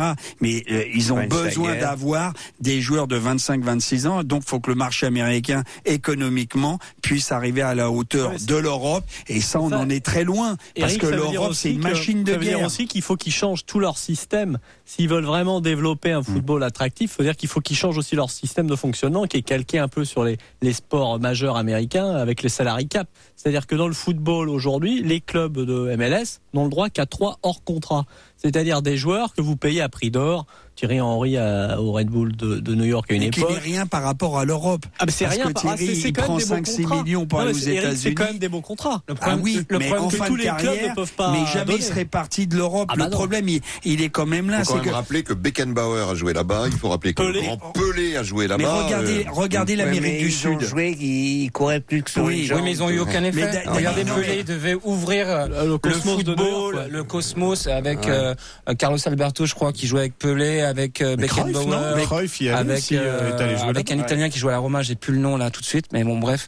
Euh, et, et Pelé n'a rien n'a rien permis, n'a pas Non, permis Pe- au, au soccer de se développer. Mais pourquoi? Parce que le soccer n'intéresse pas les Américains. Les Américains, ce qu'ils veuleux, c'est C'est trop lent, il n'y a pas c'est assez de trop lent, il n'y a pas assez de de- buts, ils euh, veulent des points tout de suite. Attends, attends, ils veulent des, dans- dans ils- 15, ils veulent des 20, temps morts, dans ils 15, veulent. euh, dans Attends, 15, attends, 20 attends. Le soccer n'intéresse pas, mais quand l'équipe euh, féminine joue, il y a 90 000 spectateurs. Mais pourquoi? Hein, Parce que c'est c'est parce que parce qu'aux. États-Unis c'est un sport de filles et c'est même pas et c'est comme ça depuis des années. Parce que les meilleures joueuses euh, pendant longtemps les meilleures joueuses euh, féminines étaient américaines. Il y avait Mia Hamm il y avait euh, c'était des stars. Mais mais En mais le foot à Lyon, là, la- mais, la- mais un garçon aux. États-Unis va plus Morgan. euh, se Morgan. tourner vers le baseball vers le basket Oui, oui, non, je vers le hockey vers je ne sais quoi. Et pour revenir sur la Chine je suis d'accord avec Arnaud. Je pense que effectivement c'est le seul pays qui se donne vraiment les moyens parce que même au niveau de l'État c'est c'est devenu une Ah bah là, priorité absolue. Et attention, j'ai lu un, un article comme vous. Mais attention, peut-être dans 10-15 ans qu'il fasse pas marche, marche en arrière. effectivement. Fais attention à ça. Mais quand- mais- la grande marche arrière. Pour Mais le moment, c'est la grande marche avant. Et euh, n'oublions pas que quand le foot, pas pas quand le foot s'éveillera en Chine, la Coupe Mais du Monde tremblera. Il y a un moment, il y a un moment, ils se sont lancés sur le basket et ça a produit par exemple un Yao Ming. Et comment ils ont fait? Ils ont pris le plus grand basketteur masculin qu'il y avait et euh, ils l'ont marié avec la plus grande basketteuse féminine qu'il y avait et ça a donné, et ça a ont- donné Yao Ming un. Voilà, ben donc, Ils euh, ont fait ça donc avec j'espère que le ça va volet faire, euh, féminin on et verra. les champions olympiques. On verra dans un mois si la loi des 8 est respectée, si on a un nouveau champion du monde. Je suis étonné que personne n'ait dit la Russie, pays organisateur. C'est ce que j'aurais dit. Ah, parce ça pas le été pour des bonnes raisons. le François, c'est pour ça. Allez, courte pause, vous êtes bien. Vous êtes bien dans Bon Baiser du Mondial. Europe Transsibérien Express. Olivier Guez, vous êtes arrivé en Russie il y a deux jours, à Moscou, avant d'entamer un grand voyage vers l'Est. Est-ce que vous avez le sentiment que ce pays, un petit peu austère a priori, vibre d'une passion foot et d'une passion Coupe du Monde? Euh, vibre, ce serait un grand mot pour l'instant. Euh, ce que j'ai ressenti, c'est que les, les, les Russes sont, sont attentistes. À la fois, ils sont très fiers de d'accueillir euh, la Coupe du Monde. Ils sont très fiers que la Russie soit au centre du monde pendant un mois. Ils sont très fiers que voilà que les yeux soient braqués sur leur pays. Euh, bon, alors évidemment, la Russie vient de l'emporter 5-0 face à une faible équipe euh, saoudienne, mais ils attendent à voir. Je sens voilà une, une espèce d'attente. Pour l'instant, c'est pas encore. Euh, on pourrait pas dire que le que le pays vibre. Voilà, ce sont mes, mes petites impressions évidemment. Ça vaut ce que ça vaut. Mais euh, ce que j'ai vu à Moscou hier, ce que j'ai ressenti dans le transsibérien, la portion de transsibérien que j'ai emprunté toute la journée jusqu'à ce soir, et même jusqu'à Yekaterinbourg, là j'ai vu le match euh, Russie-Égypte dans un bar. Russie-Arabie Saoudite. Oui, Russie-Arabie Saoudite, pardon. Euh, il y avait 12 personnes dans le bar qui suivaient vraiment le match. Quoi. Donc on n'est pas encore, euh, le pays n'est pas encore obsédé par, euh, par la Coupe du Monde. Alors évidemment, ce, ce patriotisme, cette fierté de, de recevoir le monde, c'est clairement le levier sur lequel joue Poutine. On l'a vu même presque avec un sourire. Oui, ça existe chez Poutine lorsqu'il a inauguré cette Coupe du Monde devant euh, 80 000 spectateurs dans le grand stade de Moscou tout à l'heure. Bien sûr, bien sûr. Là, je, on a tous vu les images de, de Poutine avec le président de la FIFA et le, et le prince héritier d'Arabie Saoudite. Pour Poutine, qui est au pouvoir depuis 20 ans, c'est une immense reconnaissance. Ça fait, voilà, il offre la Coupe du Monde, l'événement le plus médiatisé au monde, au peuple russe. Il faut pas oublier d'où sort la Russie depuis 30 ans, ce que ce qu'ont vécu euh, les Russes forme d'humiliation toutes les années 90, la défaite de la guerre froide, le démembrement de l'Empire soviétique. Et là, quelque part, voilà, la Russie, on sait qu'elle est de retour depuis longtemps. Et avec cette Coupe du Monde, eh ben, quelque part, c'est un symbole, alors aux yeux du monde entier. Personne ne peut ignorer que la Russie est au cœur du monde pendant un mois. Et Poutine, évidemment, va en jouir pendant un mois, ou au moins autant que l'équipe russe euh, sera euh, toujours en jeu pour la Coupe du Monde. Vous avez voyagé dans ce fameux transsibérien train mythique euh, qui va de Moscou jusqu'à Vladivostok, voire maintenant jusqu'à Pékin et via la Mongolie par sa voie sud. Quelle, quelle impression de ces quelques plus de 24 heures de train pour rejoindre Yekaterinbourg dans l'Oural, hein, c'est ça, Olivier? Ouais, c'est ça. Il faut. 20, on a- j'ai voyagé 27 heures, 27 heures entre Moscou et Ekaterinbourg, qui est à peu près à de- 2000 km à l'est de Moscou. Là, on était euh, totalement coupé du monde. Euh, Il n'y a, pas de connexion Internet. Il y a une télévision euh, dans les dans les dans les wagons, mais qui ne donne que qui ne transmettent en fait que des signes exactement comme dans des avions. Donc j'aurais pu être à n'importe quelle époque, à n'importe quel moment, ça n'avait aucune, aucune, aucune ambiance Coupe du Monde. Le train n'était pas du tout décoré. Euh, les gens à qui j'ai pu parler, euh, voilà, euh, savaient que la Coupe du Monde commençait ce soir, mais c'était clairement pas leur préoccupation. Là encore une fois, il y a, y a une espèce de, réflexe patriotique russe, mais pour le reste, dans ce transsibérien, euh, qui ne retransmettra pas la Coupe du Monde. D'ailleurs, ils ne sont pas équipés pour, qui n'est même pas décoré, même pas pavoisé en l'honneur de la Coupe du Monde.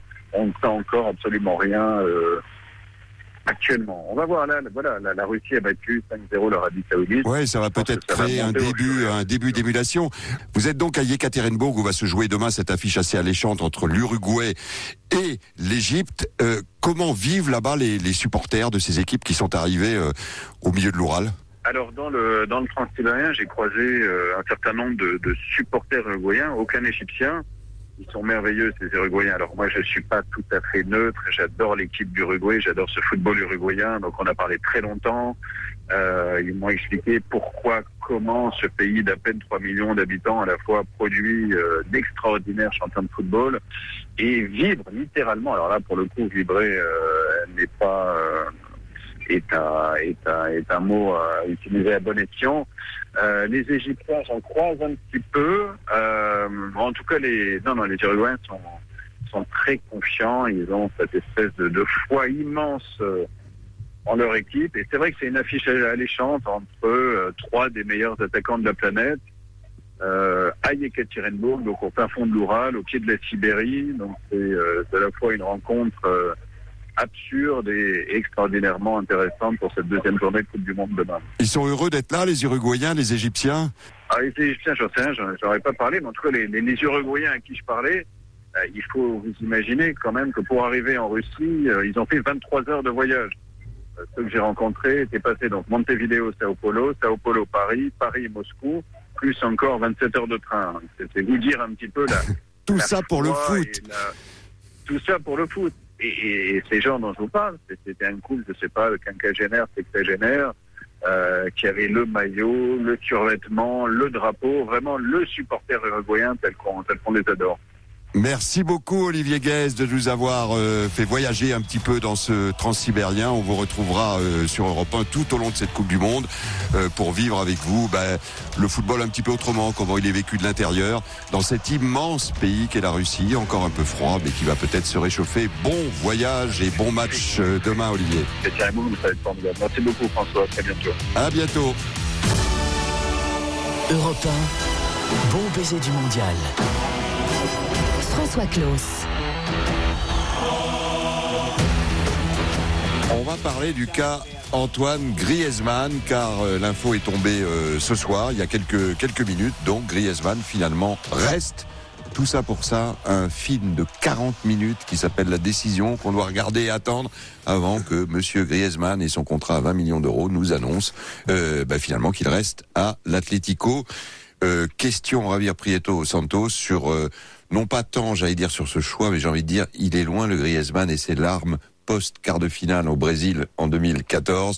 Le gamin, le gendre idéal, venu euh, de nulle part, révélation, qui là aujourd'hui euh, cède au jeu a- de la com, des teasings, de Bah, il a perdu en fraîcheur, mais il a gagné en cynisme en tout cas. Et, ça qui et en argent. Et en argent.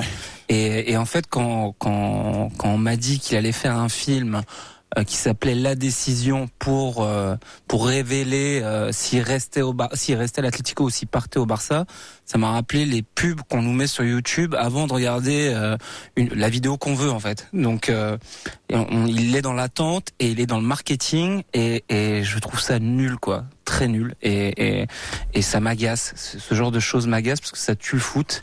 Et ça tue euh, aussi l'image de, de Griezmann. qui avait son cette- image, sa, sa fraîcheur, Sa fraîcheur, son, euh, voilà. le gars, le, le gars sympa, Simon Dutin. Et...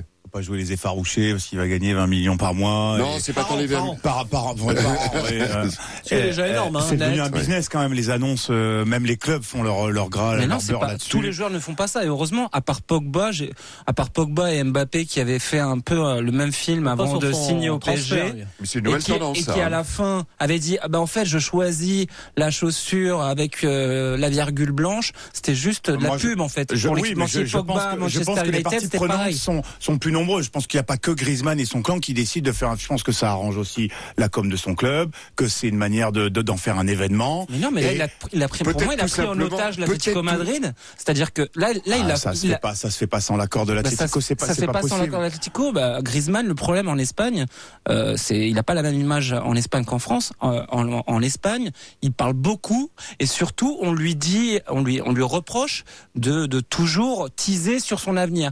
Et à l'Atlético Madrid Madrid, c'est ça qui, qui, qui fait que qu'il n'a pas encore euh, euh, le- le- L'image d'un Torres, ou d'un Cholo Simeone. mais qui maîtrise les ficelles de je- j'en Donc pour moi, il a pris en otage de- l'Atlético de la Madrid com- et ça, je trouve ça nul. en de la com moderne, effectivement, ça, ça, ça fait aucun non, mais, doute. euh, attends. Euh, les- y a- de toute façon, je te rejoins sur la sur la forme, et moi, je, moi, j'ai pas, j'ai pas, j'ai pas trouvé ça fabuleux. Je crois qu'il a, il a pas fait un carton en Espagne. hein. Il paraît que le, Bah, le doc, euh, est- les est de réactions sont très négatives sur les réseaux sociaux pour le lourd. moment, ouais. Et de ce qu'on peut lire en revanche sur le fond, j'applaudis des deux mains, bravo. Et on pouvait Qui reste à l'Atlético Bah, de Madrid. il a eu Ah, mais de dire l'autre jour. Effectivement, la raison derrière tout ça, c'était le business. Moi, je pensais qu'il voulait pas mettre le feu aux rédactions françaises en Ouais. disant la star française va jouer avec Léo Messi dans le FC, au FC Barcelone. Finalement, il attendait euh, le, le- le- la green light de, de, de la production. Bon, on peut le regretter effectivement. Dani, commentaire. Et si on disait simplement qu'on n'en a rien à cirer Voilà. Vraiment, bon, il reste à l'Atlético, et puis le reste, qu'est-ce qu'on peut s'en foutre au lieu Mais ce qu'on veut, la manière. ce qu'on la veut, Mais bon, mais et- la manière, de toute façon, les manières, maintenant, on a. C'est c'est toujours la même chose. Le, le problème, c'est. C'est parce que nous- Est-ce qu'il a perdu la fraîcheur Et ça va se ressentir sur le Mais terrain. moi, je m'en fous, limite qu'il ait Non, perdu la que ça va se ressentir sur Mais le c'est l'image qu'il avait. Mais je m'en Et c'est fous et de c'est le renouveau, Ouais, mais l'image du renouveau de l'équipe de France. était- en fait. C'était du bidon, l'image. Mais du- bien sûr que c'est du Il bidon, est toujours le gendre genre. idéal avec encore plus d'argent. Donc il est encore plus le gendre Je suis pas sûr idéal. qu'il soit encore le gendre idéal. Mais Euh, il était Pour la dot, c'est pas mal, mais la dot, ça fait pas un genre idéal euh, totalement. Peut-être Arnaud Herman. Bah, il y a deux choses là sur. euh, il avait dit que ça serait réglé avant la Coupe du Monde. Alors la manière, on est à peu près tous d'accord pour dire qu'on peut, on peut la critiquer, euh, mais il a tenu au moins parole de ce point de vue-là. Après, la façon dont il se met en scène, c'est toujours pareil. Euh, S'il est bon sur le terrain, il y aura pas de problème. S'il n'est pas bon sur le terrain, le fait qu'il se mette en scène, il va s'exposer à, à des critiques, à, à la décision. Euh, voilà, il va y avoir évidemment les réseaux sociaux qui sont souvent euh, propices euh, à surréagir par rapport à ce que peuvent faire des, des personnalités publiques. Bon, voilà, risque de s'en donner à cœur joie s'il si, s'il est pas bon sur le terrain. Juste un truc, est-ce que Griezmann va faire, enfin, sur Griezmann va tomber ce qui est tombé à l'équipe de France de 2002, où ils sont tous plus occupés au, à leur contrat et ils Oui, sont enfin, fait sauf que sortir. le contrat est réglé. Réponse dès samedi par euh, l'Australie. Éric Blanc est content qu'il reste à l'Atlético, que c'est le meilleur choix sportif. Enfin, moi, je l'aurais, j'aurais bien aimé quand même qu'il qu'il Qu'il vienne jouer à au Barça vous, parce qu'il a l'ADN pour y jouer. Après, c'est le, le joueur d'un seul club. Il va tenter de remporter Ligue des Champions, le championnat. Bon, il y a 20 millions aussi Barça lui en donnait que 14. Mais je peux comprendre qu'il n'ait pas envie de faire allégeance de 2023. Messi. Donc voilà, jusqu'en Et 2023. J'ajoute que sa femme, elle voulait rester En, à et Madrid. en tout cas, la, bonne nouvelle, c'est qu'il arrête de tourner au même moment que Michel Simès, qui a stoppé une émission. Voi- voi- vo- Voilà le commentaire d'Éric Blanc. Allez, euh, courte pause et alors là, euh, coup d'œil dans le rétro. Mais alors un immense rétro. On va aller en 1930 et vous allez découvrir qui fut le premier buteur de l'histoire des Coupes du Monde, un Français. Europe 1, Histoire de Coupe du Monde. Il va tenter Il tape Oui Oui, Dominique Rocheteau Patrick Lemoine.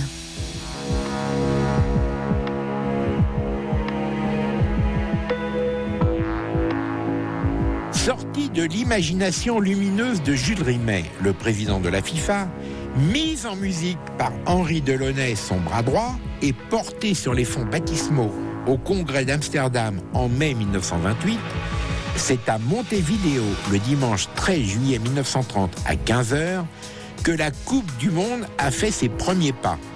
Quand l'arbitre uruguayen Domingo Lombardi a donné le coup d'envoi du match France-Mexique. C'est en tout cas ainsi qu'est racontée chez nous la grande histoire du football mondial. Elle n'est pas tout à fait exacte. Au même moment, en effet, débutait dans un autre stade de la capitale de l'Uruguay une rencontre États-Unis-Belgique que nos amis d'outre-Kiévrin tiennent eux aussi pour la première des 837 qui ont été disputées depuis. C'est sans importance, car la seule chose qui compte sans doute, c'est qu'en marquant ce jour-là, à la 19e minute, Lucien Laurent, un jeune attaquant du club athlétique de Paris, âgé de 22 ans, restera à jamais le premier buteur de la Coupe du Monde.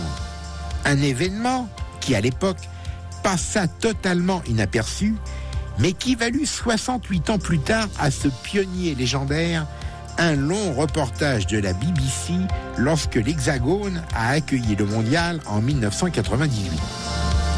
Que la chaîne de télé anglaise, une référence, ait ainsi rendu hommage au petit Lulu de Saint-Maur-des-Fossés, commune de la banlieue parisienne où il était né, fut d'ailleurs assez cocasse. Car en 1930, ni les Anglais, ni les Écossais, pas plus que les Gallois ou les Irlandais du Nord, n'avaient voulu entendre parler de cette, entre guillemets, incongruité ayant germé dans les esprits de ces satanés mangeurs de grenouilles. Les quatre nations constituant l'international board qui régissait le football depuis près d'un demi-siècle et qui, lors des réunions de la FIFA, regardait avec condescendance la trentaine de pays continentaux qui y siégeaient, estimait tout simplement que le British Home Championship, un tournoi annuel les mettant aux prises, suffisait à désigner la meilleure équipe du monde. Partant de là, hormis l'Uruguay, surnommé la Céleste, et considéré comme étant la meilleure équipe du monde après ses victoires olympiques en 1924 et 1928, seuls 12 pays, pas un de plus, vont répondre à l'invitation lancée par la Fédé internationale, leur proposant de se rendre du 13 au 30 juillet 1930 en Amérique du Sud. Quatre sont du vieux continent. La Yougoslavie, la Roumanie, la Belgique et la France qui pouvaient mal faire autrement au regard de la nationalité du père fondateur. C'est donc sous les yeux de Rimet que les Français, tous amateurs et emmenés par leur capitaine Alex Villaplane, s'alignent à 15h ce 13 juillet 1930 face à la tribune d'honneur de l'Estadio Poquitos, le stade de Pénarol, pour écouter les hymnes nationaux. Depuis le début de la matinée, les bourrasques de neige de l'hiver austral soufflent depuis le Rio de la Plata par intermittence. La température avoisine 0 degré Celsius et le ciel est si bas que la rencontre se terminera quasiment dans l'obscurité. Quant au terrain, pelé par endroits, il ne suggère pas le football de luxe. Ce qui n'est pas grave car, à l'exception de celui de l'Uruguay, du Brésil et de l'Argentine, le jeu pratiqué par les autres équipes présentes ne fait pas dans la dentelle. Pour être franc, ce France-Mexique ne fait pas non plus recette. Et ce n'est pas par la faute de la météo. Car si 4444 spectateurs seulement vont y assister, il y en aura tout de même 4 fois plus au Grand des Parcs, à l'autre bout de Montevideo, pour voir jouer les Belges et les Américains.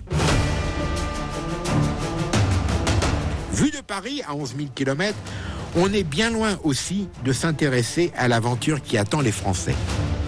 Parce que l'actualité sportive du moment, c'est le Tour de France, où André Leduc a pris un maillot jaune qu'il gardera d'ailleurs jusqu'au bout, et au cours duquel le campionissimo italien Alfredo Binda vient d'abandonner. Ce qui, sur quatre cols à la une, fait le titre principal de l'auto, le plus important quotidien sportif national. Mais aussi parce que pour le public de chez nous, le foot vient en termes d'intérêt bien après le cyclisme sur route et sur piste, la boxe, le sport automobile, le tennis, c'est la belle époque des mousquetaires, le rugby, voire l'athlétisme. C'est la raison pour laquelle, bien plus que le coût du voyage, aucun journaliste français ne fera le déplacement en Amérique du Sud. Ne voulant toutefois pas risquer de passer à côté d'une compétition qui, bien que tout juste sortie des couches, deviendra peut-être un jour un événement planétaire, Henri Desgranges, le patron de l'auto, trouve une solution pour informer ses lecteurs. Après en avoir discuté avec Rimet, qui est aussi président de la Fédération française, deux des 16 sélectionnés seront chargés de rédiger chaque jour une vingtaine de lignes qu'ils téléphoneront au journal afin d'être publiées. C'est ainsi que le dimanche 13 juillet au matin, en bas de la deuxième colonne de la première page, on peut lire un tout petit article écrit par, c'est en tout cas ce qu'on nous dit, notre envoyé spécial, et intitulé Les deux premiers matchs de la Coupe du Monde seront joués aujourd'hui.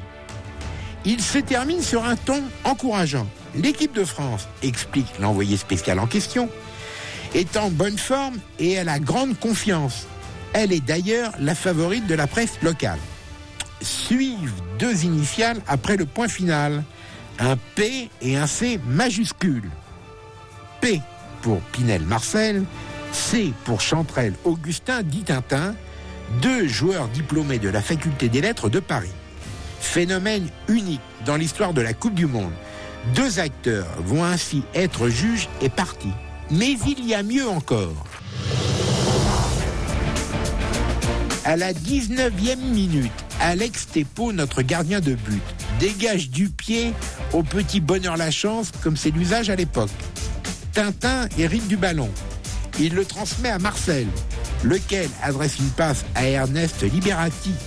L'ailier amiénois déborde, centre, et Lulu Laurent, au milieu de la défense mexicaine, reprend le ballon sans contrôle à hauteur du point de pénalty, but Même des décennies plus tard, le joueur du club parisien, qui est ensuite parti à Sochaux, avouera n'avoir jamais eu conscience d'être entré dans la légende, comme on dit. Après avoir reçu une simple poignée de main de trois ou quatre de ses copains, il s'est remis après à la tâche et ils n'ont pas chômé. Car à la 26e minute, Tepo, blessé, a dû être évacué sur une civière et n'est pas revenu sur le terrain. Les remplaçants n'étant pas autorisés, c'est Chantrel qui a enfilé les gants à sa place. Ce qu'il ne savait pas encore, le défenseur du CASG, un club de la capitale, c'est qu'après avoir été avec son pote Pinel, l'un des deux seuls footballeurs de l'histoire à avoir rédigé un article concernant le match qu'il venait de disputer, il est l'unique joueur à avoir commencé une rencontre de Coupe du Monde dans le champ et à l'avoir terminée dans la cage. Réduite à 10. L'équipe de France va néanmoins s'imposer 4 buts à 1 dont deux marqués par André Machineau, l'avant-centre de Sochaux, un doublé que l'histoire n'a pas retenu, mais qui est bel et bien le premier dans un mondial. Jolie cerise bleu-blanc-rouge sur ce gâteau. Rétabli, Alex Tepo réalisera à son tour une première. En arrêtant devant 50 000 spectateurs au stade du centenaire cette fois, un pénalty six jours plus tard face au Chili. Ce qui n'évitera pas la défaite, 1-0 et l'élimination de Villaplane et de ses camarades. D'une trentaine de lignes, Pinel et Chantrel compteront cet échec sans s'auto-flageller ni blâmer leurs coéquipiers. Ils concluront d'ailleurs leur article par cette phrase L'équipe française n'a pas fait en Uruguay aussi piètre figure qu'on le craignait. Et après la victoire 4-2 de la Céleste face à l'Argentine, c'est dans ce même Estadio Centenario que le mercredi 30 juillet 1930, Jules Rimet remettra à José Nakazzi, le capitaine uruguayen, la première Coupe du Monde, une petite statuette ailée plaquée d'orphin mesurant 35 cm et sculptée par le français Abel Lafleur, un spécialiste du nu. When you were young and your heart was an open book, you used to say, live and let live. You know you did, you know you did, you know you did. But if this ever changing world in which we live in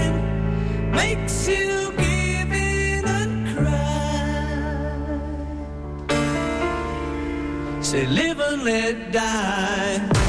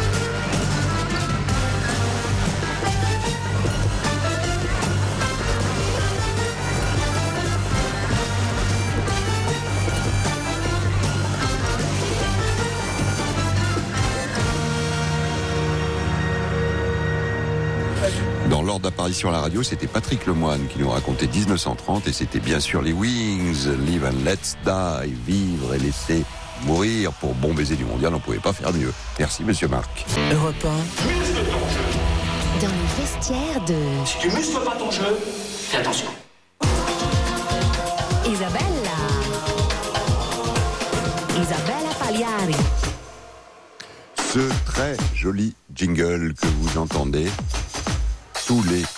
Samedis soirs avec Lionel Rousseau dans Europe 1 Sport, Isabella Pagliari qui nous fait vivre le monde des Brésiliens dans le championnat de France et Isabella qui est au Brésil et qui est, quand on dit dans le vestiaire 2, on vous ment à peine, qui est au contact des euh, Brésiliens. Bonsoir ma chère Isabella. Bonsoir François, bonsoir tout le monde. Voilà, je suis en Russie, à Sochi, exactement dans le même hôtel que l'équipe du Brésil. C'est euh, alors côté français, on n'a plus le droit depuis 2002 d'aller dans le même hôtel que que les joueurs de l'équipe de France. Ça avait été ça avait été une catastrophe. Alors racontez-nous un peu cette installation à Sochi, cet hôtel où vous avez euh, Neymar, euh, Marcelo, tout ça juste en face de votre chambre, euh, Isabella. Et pas exactement en face de ma chambre parce qu'il y a deux bâtiments. Il y a un bâtiment spécialement dédié, dédié pour l'équipe du Brésil, le staff, et les autres pour les invités normaux d'hôtel. Mais c'est marrant de dire parce que en fait, les staffs du Brésil, ils ont voulu de laisser euh, une situation plus décontractée pour pas être 100% foot. Parce qu'imaginez 24 heures après 12 heures d'entraînement et qu'est-ce qu'ils font euh, pendant qu'ils sont pas en train de dormir? Et c'est beaucoup, beaucoup de temps qu'ils restent enfermés. Ici, l'hôtel, il est très joli. Il y a une plage privée et devant, c'est magnifique. Il y a une piscine 5 étoiles. Vous pouvez imaginer comment c'est top. Mais c'est marrant parce que nous, les journalistes, on n'est pas nombreux. On est 4-5 médias brésiliens max d'avoir cet accès. Et c'est un accès qui, en fait, euh, les gens du Brésil ne voulaient pas. Ils ne voulaient pas ouvrir à la presse. Mais, euh, en tous les cas, l'hôtel, ils, ils nous ont dit, OK, si vous ne voulez pas, vous devrez acheter les, les, autres, les autres chambres parce que c'est notre meilleur moment. C'est l'été ici, on ne peut pas ne, faire, pas- ne pas faire ça. Et- mais ça passe très bien et je trouve par exemple Neymar, euh, il se balade pas au milieu des, des autres invités, mais par exemple les autres, oui, Thiago Silva, Marcelo. Vous pouvez les rencontrer au spa, Oui. au bar, au parler avec eux. Il y a une boîte de Euh, moi, nuit. Ouais, non, non, non, pas de boîte de nuit. Non, il y, a, il y a beaucoup d'enfants de l'hôtel, beaucoup de familles. C'est tranquille. Tous les soirs, il y a de- des concerts. Mais un concert tranquille euh, à la bord de la piscine. Et les joueurs, ils peuvent regarder dans leur chambre. euh, C'est super cool. Mais je peux parler avec Marcelo parce que des fois, les gens, ils descendent, ils se baladent un peu, mais surtout dans la nuit. Parce que pendant la journée, ils sortent en marchant de leur chambre jusqu'à le centre d'entraînement qui c'est juste à côté. C'est quatre minutes de marche de l'hôtel jusqu'à là-bas. Ils mettent des autres, ils vont des fois euh, en bus parce que par exemple Neymar, il peut pas faire ça. Autre jour, Neymar il est sorti euh, dans la terrasse. Il y avait du monde, Neymar, Neymar, Neymar. Et après, il est, il est rentré, donc euh, ça fait flipper quand même. Mais c'est différent l'hôtel ici parce que par rapport aux les autres euh, endroits où Brésil fait son séjour, il n'y a pas du monde, des fans et tout. Et en plus, il y a beaucoup de sécurité pour entrer euh, dans l'hôtel. Déjà, il faut avoir une carte d'invité. Alors, faut rappeler. Isabella, on est à Sochi, donc on est au bord de, on est au bord de la mer Noire. Il y a une des, des images euh, euh, extraordinaires qu'on a vues, c'est avec les Brésiliens. Ils venaient de faire euh, 20 heures euh, de, de voyage. Ils sont allés direct à la plage. Ça, c'est, ils ont ça dans le sang. Hein. Oui, non, c'est cool parce que même dans la plage privée qu'il y a dans l'hôtel, il y a un côté plus privé pour les joueurs. Aujourd'hui, je suis là-bas pour faire des reportages et j'ai voulu voir. La fille a dit non, non, c'est booké, on peut pas y aller. Et j'ai regardé le planning, c'est l'équipe du Brésil, l'équipe du Brésil, ils ont booké tout l'endroit de la plage, justement parce que des fois les joueurs sortent d'entraînement, ils vont directement Neymar, Thiago Silva, ils vont là-bas pour, pour aller dans la mer. C'est super beau, c'est bien. Ils profitent quand même. Ils restent pas à 100% du temps dans la chambre. Ils- ils- C'est- ça ils paraît tellement brésilien, Isabella, par rapport aux, aux normes qu'on impose aujourd'hui. Parce que alors, à côté euh, français, les échos qu'on a eus euh, là à 70 bornes de, de Moscou, il y avait même eu des, des caches à l'hôtel pour qu'on ne voit pas le, le terrain d'entraînement, euh, une triple sécurité. Alors, il y a des normes de sécurité, vous l'avez dit, l'hôtel est très très euh, sécurisé, mais il y a visiblement une forme de, je vais dire, de décontraction euh, brésilienne et de, oui, Dani? Hollandaise. Les Hollandais font Les Hollandais font ça, absolument. Hein, j'avais avec vu. leur famille et à tout. Ipanema, ils étaient au parc euh, au parc hôtel où j'avais pour le coup là bu une bière avec euh, avec Van Gaal. Bon, enfin, il pouvais n'avait pas calculé. Mais euh, mais il était là euh, disponible. Oui, Isabella. Vous aviez pris la même boisson, quoi. Ce qu'on peut dire, c'est que les Brésiliens, ils sont plutôt mieux tombés que d'autres qui sont à Kazan ou je sais pas quoi. Les Allemands, les Allemands, ils sont passés du Brésil où ils étaient à la plage et là ils sont dans un centre d'entraînement spartiate, soviétique, disons. Mais comme a dit un des joueurs allemands, on est là pour travailler. Et les Allemands, ils travaillent. Les Brésiliens, eux, ils travaillent. Et Isabella, ils se Les détendent. Ils travaillent aussi. Oui, mais Oui, allez-y. même si on a l'impression. Non, non, mais il y, a- y une manière d'appréhender le football et qui se ressent peut-être aussi euh, dans ce comportement en dehors du terrain, qui se ressent aussi sur le terrain. Oui, c'est vrai. Non, on n'est pas inquiet, nous, les journalistes, même les Brésiliens, pour le comportement des joueurs, parce que ils- même s'ils sont dans un hôtel que tu peux passer tes vacances, euh, quand ils rentrent sur la pelouse pour s'entraîner, c'est 100%. Ils sont dédiés. Et Tite, notre sélectionneur, c'est quelqu'un de très famille. Il a laissé une salle spéciale pour euh, recevoir toute la famille des joueurs qui sont ici aussi à Sochi, mais dans d'autres hôtels qui c'est 3 kilomètres de distance, ils ont accès euh, dans l'hôtel ici des joueurs, mais pendant 12 heures. Et, et ça, c'est très bien. euh, C'est pas quelque chose de normal par rapport aux autres entraîneurs de l'équipe du Brésil. Donc, les joueurs, ils, sont, ils se sentent plus tranquilles, et moins de pression, euh, de pression dessus parce que ça reste quand même quelque chose d'assez léger. Question de passe Prieto. Santos, Isabella de SoFoot. Boa tarde, Isabella. Euh, j'ai une question parce que j'ai vu que Tite euh, avait été euh, euh, a a souvent parlé du 7-1 qui avait eu lieu en 2014. Il disait qu'il se levait avec euh, ce souvenir dans la tête et que son objectif c'était de redorer le blason du Brésil. Est-ce que euh, il en parle encore ou est-ce que lui aussi il va profiter de la plage et euh, il a oublié ce, cet épisode-là? Non, non, Titi, non. Titi, il passe directement. J'ai regardé l'autre jour, il, il se balade juste pour sortir des, bâtiments au centre d'entraînement en marchant, mais il passait directement. Et Titi, c'est quelqu'un, moi, j'ai trouvé qu'il a beaucoup vieilli depuis qu'il a assumé la, la tête de l'équipe du Brésil parce qu'il se donne 100% à fond. Il est passionné de son travail. Il, reste enfermé pour travailler, pour voir des vidéos, pour trouver de nouvelles tactiques, pour toujours pour grandir en connaissance. Et, mais les sept ans, on parle, on va toujours parler parce que c'est quelque chose qui, nous, les peuples brésiliens, on a vécu très très mal. Et tous les joueurs, même les joueurs qui n'étaient pas de l'époque de 7 ans, ils ont envie de, faire totalement différent. Aujourd'hui, Gabriel Jésus, il a parlé dans la conf de presse. Il, il a dit, il, il sait la responsabilité. Il sait que tout le monde du Brésil attend quelque chose de différent dans cette Coupe du Monde. Et nous, les- l'équipe du Brésil, on a euh, une équipe très forte, avec beaucoup de jeunes, avec beaucoup de volonté et dans un groupe magnifique. Paulinho, il a parlé l'autre jour que c'est le meilleur groupe qu'il a vécu dans sa Oui, ça, tout le carrière. monde le dit. Euh, Voilà, et- et- on voit ça. Le groupe vit bien. Eh. Et on voit, c'est c'est pas fake. Ce que nous raconte quelque chose- Isabella, là, c'est que c'est le cas.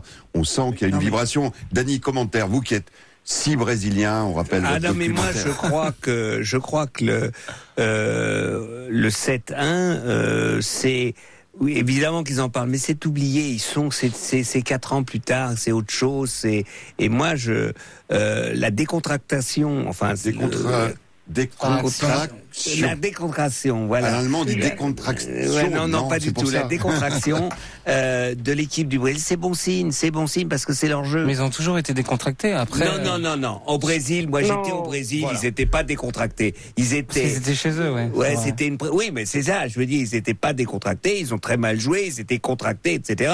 Et, et là maintenant. Mais là, est-ce euh, qu'ils le sont pas un peu trop? Parce que là, je- me j'ai voilà. l'impression qu'ils sont en République Ce que- dominicaine ce avec des bracelets, qui boivent des Ce mojitos que ça nous dit en tout cas, c'est qu'ils ils arrivent, en tout cas, ils affichent beaucoup de confiance. Effectivement, Euh, on pourrait penser qu'ils auraient euh, barricadé autour du centre d'entraînement, pas un journaliste, pas trop, pas trop de questions, des confs de presse qui durent juste ce que ce qu'impose la euh, la FIFA. Ils sont dans cette décontraction. Je pense que dans l'imaginaire des S'ils Brésiliens. perdent, on leur envoie Philippe Tournon, Non, de la Fédération française de foot. C'est vrai qu'il était un peu soupolé alors des premières Ah, carrément, hein. oui. Mais euh, non, je pense que dans l'imaginaire des Brésiliens, je, vous, vous m'arrêtez si je dis une, une bêtise. euh, bon, il n'y avait pas Neymar hein, face à l'Allemagne et là cette fois-ci, il est là, il est en forme et, euh, et, et il a été bon en préparation. Donc je pense Prépa- que ça, euh, comment ça- vous le voyez Neymar là euh, Il dans était l'hôtel? bon aussi, Comment hein, il était bon comment aussi il se avant, comporte? Avant Isabella le Brésil, ouais, avant le début du mondial au Brésil. Non, pour- Isabella, ouais, on parle, Neymar.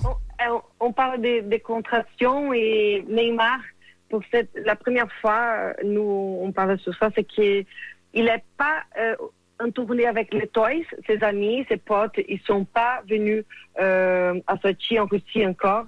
Et ils vont venir normalement pour les huitièmes de finale. Et ça montre la volonté, les staffs de Neymar qui restent 100% concentrés, focalisés sur la Coupe du Monde. Même son père, il n'est pas ici, il est à Moscou. Neymar, je pense que c'est le seul joueur qui n'a pas reçu de, de la famille ici. Et, Et quand vous dites avec son staff, euh, c'est-à-dire avec ses, euh, il a quelques euh, gourous personnels, a en tout cas le, kiné qu'il remet euh, sur jambe là. Ils sont avec lui.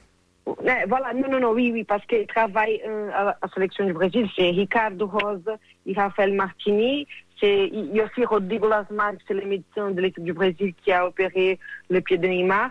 Mais à part eux, il n'y a pas des gens de la famille. Mais il y a les personnes qui les proches, parce que Rafael et aussi Ricardo, ils travaillent avec Neymar depuis qu'il est à Santos. Ils sont toujours ici. Neymar, ils sont très bien dans l'équipe du Brésil.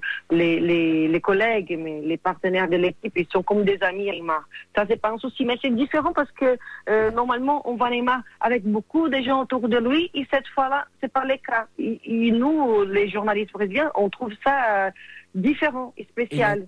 Et il a gagné beaucoup au poker euh, dans sa chambre ou pas?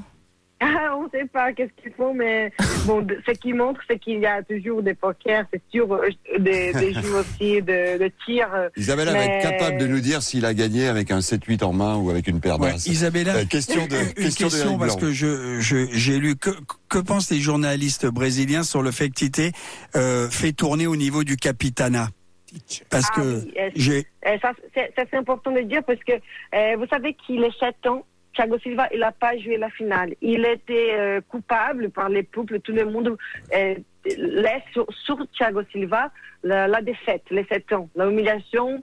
Quand on parle de 7 ans, on dit Thiago Silva alors qu'il n'était pas en finale. Après, quand Tite, il assume les statuts de l'entraîneur de l'équipe du Brésil, il a voulu faire un turnover avec les brassards justement pour ne pas avoir une personne de l'équipe avec la responsabilité euh, en cas de défaite, mais aussi en cas de victoire. Il pense que tout le monde, les joueurs qui sont sur le terrain, les 11, tous, ils sont responsables pour tout.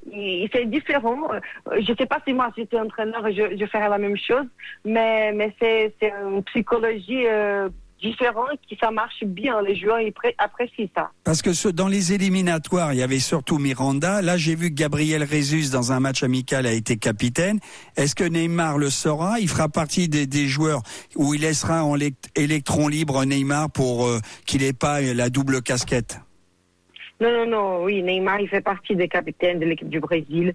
Oui. Euh, en fait, bon, la Coupe du Monde, on n'a pas beaucoup de matchs, on on peut pas faire beaucoup tourner, mais Thiago Silva, c'est l'un des capitaines, Miranda, Marquinhos, Gabriel Jesus, il était, même Marquinhos qui, qui va commencer la Coupe du Monde sur les bons parce que tu, tu l'as expliqué, Thiago, il a gagné sa place, il va faire le, le défense centrale de Thiago Silva et Miranda mais il considère aussi Marquinhos euh, un titulaire. Donc, il va faire tourner tourner aussi. C'est assez, euh, c'est une voilà. pratique assez nouvelle. On fait tourner le, le capitaine aussi. Oui, oui, c'est eh, c'est différent, mais ça marche bien. En tous les cas, on voit que les joueurs ils sont plus soulagés, tranquilles avec la décision de Tite. Ap- Après, il faut voir dans les matchs de, de Coupe du Monde, voilà. Alors apprenez bien, messieurs, comment on prononce le sélectionneur Chichi. brésilien, les Chichi. tours de table? Chichi, ouais. Chichi. Merci Isabella, c'était un plaisir d'avoir cette bouffée de Brésil à l'antenne. On vous retrouvera bien sûr dans Bon Baiser du Mondial tout au long de la Coupe du Monde, sur le site d'Europe 1, également europe1.fr. On ne peut pas être au plus proche des joueurs.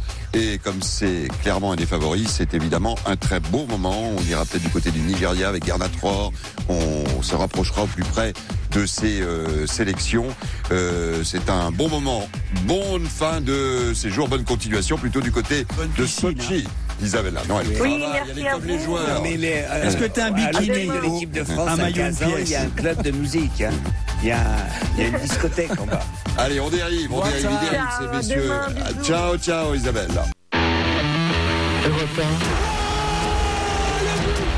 Dribble et châtiment. Dribble et châtiment. Allez, copyright pour notre ami Julien Ricotta du site d'Europe 1. C'est lui qui a trouvé ce titre euh, pour euh, bah, euh, tour de table. Qu'est-ce que vous avez aimé dans cette Coupe du Monde aujourd'hui? Qu'est-ce que vous n'avez pas aimé et qui mériterait une forme de punition? Allez, tour de table, on commence avec Sofou, Javier Prieto Santos. Alors moi j'ai aimé le, le but de le dernier but de. Euh, un, e- un exter euh, du pied euh, des, des 20 mètres. Bon, ça Euh, c'était le mien. Terminé. Et euh, pour l'instant, c'est l'un des, c'est le plus beau but de la Coupe du Monde. J'espère qu'il va y en avoir d'autres comme ça, mais mais ça commence bien. Il y avait un petit côté un peu la frappe de, de Payet contre Exactement, euh, en Coupe d'Europe. C'est rare de voir des buts de l'extérieur comme ça, qui rappellent mon cher Dany le, le grand Günther Netzer, qui était le, le roi des extérieurs. Et Pour les passes de 40 mètres. absolument, qui arrivait euh, dans les pieds. Et alors euh, châtiment? Et châtiment, euh, je. Qu'est-ce qui vous a pas plu? Bah la défense saoudienne. euh, J'ai trouvé que Ouais. déjà euh, Omar et Oussama. Ils avaient un peu de mal. Non, mais Omar et Oussama, Ouais. ils Ils avaient sont un dans peu... un bateau, ils Ouais. galèrent. Ils sont dans un bateau. Ils Ouais, avaient un ouais, peu de mal. Et Omar, euh, bah, il a 200 sélections, mais à 38 ans, j'ai l'impression que c'est celle de trop, euh, sa Coupe du Monde. Là. Dribble et châtiment. Arnaud Herman. Eh ben, moi, je suis pas du tout euh, pro supporter russe, mais c'est quand même bien dans une compétition comme ça que le pays hôte. Alors, je sais pas ce que ça va donner sur la, la suite, mais ne se loupe pas d'entrée ou en tous les cas ne soit pas euh, totalement euh, perdu euh, dès le départ de la compétition, parce que Je sinon, c'est ça- jamais arrivé qu'un pays hôte perde le match, poule. le match Ouais, de- le match d'ouverture. d'ouverture, Mais après, il y a victoire et victoire, voilà. quoi, où il y a nul pourri. Et, là, je ou- trouve que pour l'ambiance, pour lancer ce mondial qui est quand même un petit peu sujet à caution et à critique, c'est une bonne chose que la sélection russe, même si en face ils avaient quasiment des des, des euh, on se demandait si c'était pour certains des, des footballeurs professionnels ou en tous les cas des footballeurs de, de bon niveau euh, chez les Saoudiens. Voilà, je, je pense que ça c'est une bonne chose. Et moi, ce qui m'a choqué, c'est cette image. On en a parlé en début d'émission, mais voir euh, un Infantino au milieu du On prince héritier là, saoudien dans l'écran du studio. Elle était, ouais, elle est incroyable. et. Poutine sur le premier but euh, russe euh, qui intervient assez vite avec des, les mimiques des uns et des autres franchement ça ça donne à- au football ce, ce mauvais côté politique qu'on connaît. On sait que c'est très présent dans le football aussi. Mais là Mais de temps avec en temps, quand la caméra pays, reste sur voilà, le terrain et sur des beaux extérieurs qui vont en Voilà, lucarne, on préfère. voilà, exactement. Simon Lutin, dribble et châtiment. Ah ben moi je remballe euh, mon euh, dribble qu'Arnaud Herman euh, partage avec euh, moi, mais c'est vrai que j'étais content de voir les Russes. euh, Après, vous pouvez dire le même. et puis Non, mais moi j'étais content. Effectivement, il y avait tout. Il y avait Poutine, il y avait l'hymne l'hymne soviétique, il y avait ces Russes qui euh, qui avaient peur de pas revoir leurs leurs femmes et leurs enfants. l'hymne russe. L'hymne russe, oui. Oui, c'est pas l'hymne soviétique. De la grande, bah il a il a remis au goût du jour Oui, euh, l'hymne euh, de l'époque d'accord. euh, URSS, non Ils l'ont, C'est- non, musique. ils l'ont effectivement euh, avec Ah euh, oui, avec, euh, non, d'autres paroles. Ouais, mais comme c'était- il y l'Union avait tout ce soviétique, côté. hein, ils aimeraient- ils aimeraient que l'Union soviétique continue d'exister. Ah bah C'est ça a pour demandé ça. à son à son président effectivement mais bon il y avait tout ce cérémonial et comme le l'ombre de Poutine qui planait là-dessus.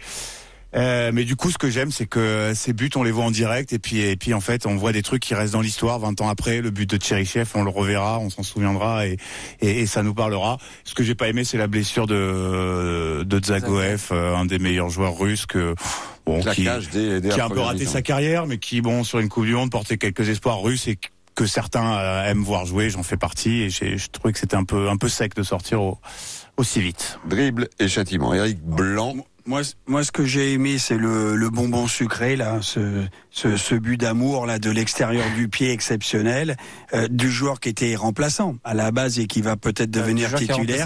Et puis Ouais, celui malheureusement quoi. Et malheureusement en même temps, euh, il y a un joueur qui se blesse et ça c'est terrible pour lui puisque je n'ai pas retenu son nom. Son- voilà son. son- Peut-être qu'il a terminé le mondial devant son public et ça, euh, malheureusement, c'est c'est terrible quand tu t'es préparé pour cette compétition. Danny Bah, c'est simple, euh, je trouve. Euh, euh, oui, d'abord le doigt d'honneur. Robbie Williams. Moi, il y a le doigt d'honneur de Robbie Williams, le fait que euh, qui était d'ailleurs dédié Robbie à Williams tout court. euh, qui Ah, était, c'est euh, ça, des- c'est parce que vous l'avez voilà, vu comme ça. ouais. Moi, je l'ai vu comme ça, mais que je trouve bien que les Russes aient marqué 5 buts. Châtiment, c'est qu'en 94, l'équipe de Russie en avait marqué 6 contre le Cap- Cameroun, donc il en manque un. 6-1, ils avaient La gagné. France n'avait gagné que 4-0 contre l'Arabie Saoudite. Mais après, Ouais. avait été championne du monde. Ah, là, il Ouais, parle de euh, Russie ouais, Cameroun. Moi, moi, Oui, oui. de Russie Ah ouais. Cameroun. Non, mais vous dites, bon, là, il y avait des beaux buts, c'est vrai. euh, À voir, on les verra contre l'Égypte, on les verra. Bon, à euh, voir. On Bon, les verra mais c'était c'était une bonne entrée de ma- en matière. Voilà, il va y avoir des buts euh, et puis tout le monde pourra discuter euh, si Dembélé va jouer avec les Russes ou avec les Français. Enfin, on, on va pouvoir faire tourner les équipes maintenant. Il est un peu désabusé, notre ami Dany, là, en fin d'émission. là. Il non, va, mais je suis pas euh, désabusé. Il va falloir qu'on lui donne du maté, euh, du maté uruguayen. Crime et châtiment après ce match. Moi, je Non, m'attendais- à plus de Daniel Rouge. Non, hein, franchement, mais je te dis, moi, le, le, le, le- le- la meilleure, la meilleure chose, c'est la décontractation des Brésiliens. La décontraction. Décontractation, il aime ces mots-là. Alors, Je veux dire, écoutez, moi, je vais vrai. vous donner les miens pour finir. Il n'y a pas de raison, Pas hein, même si on va bah euh, Moi, on c'est les attendait. C'est des images de Mohamed Salah à l'entraînement.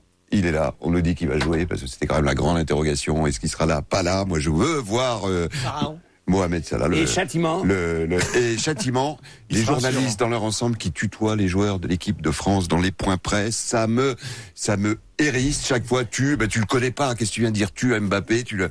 Il y a cet usage.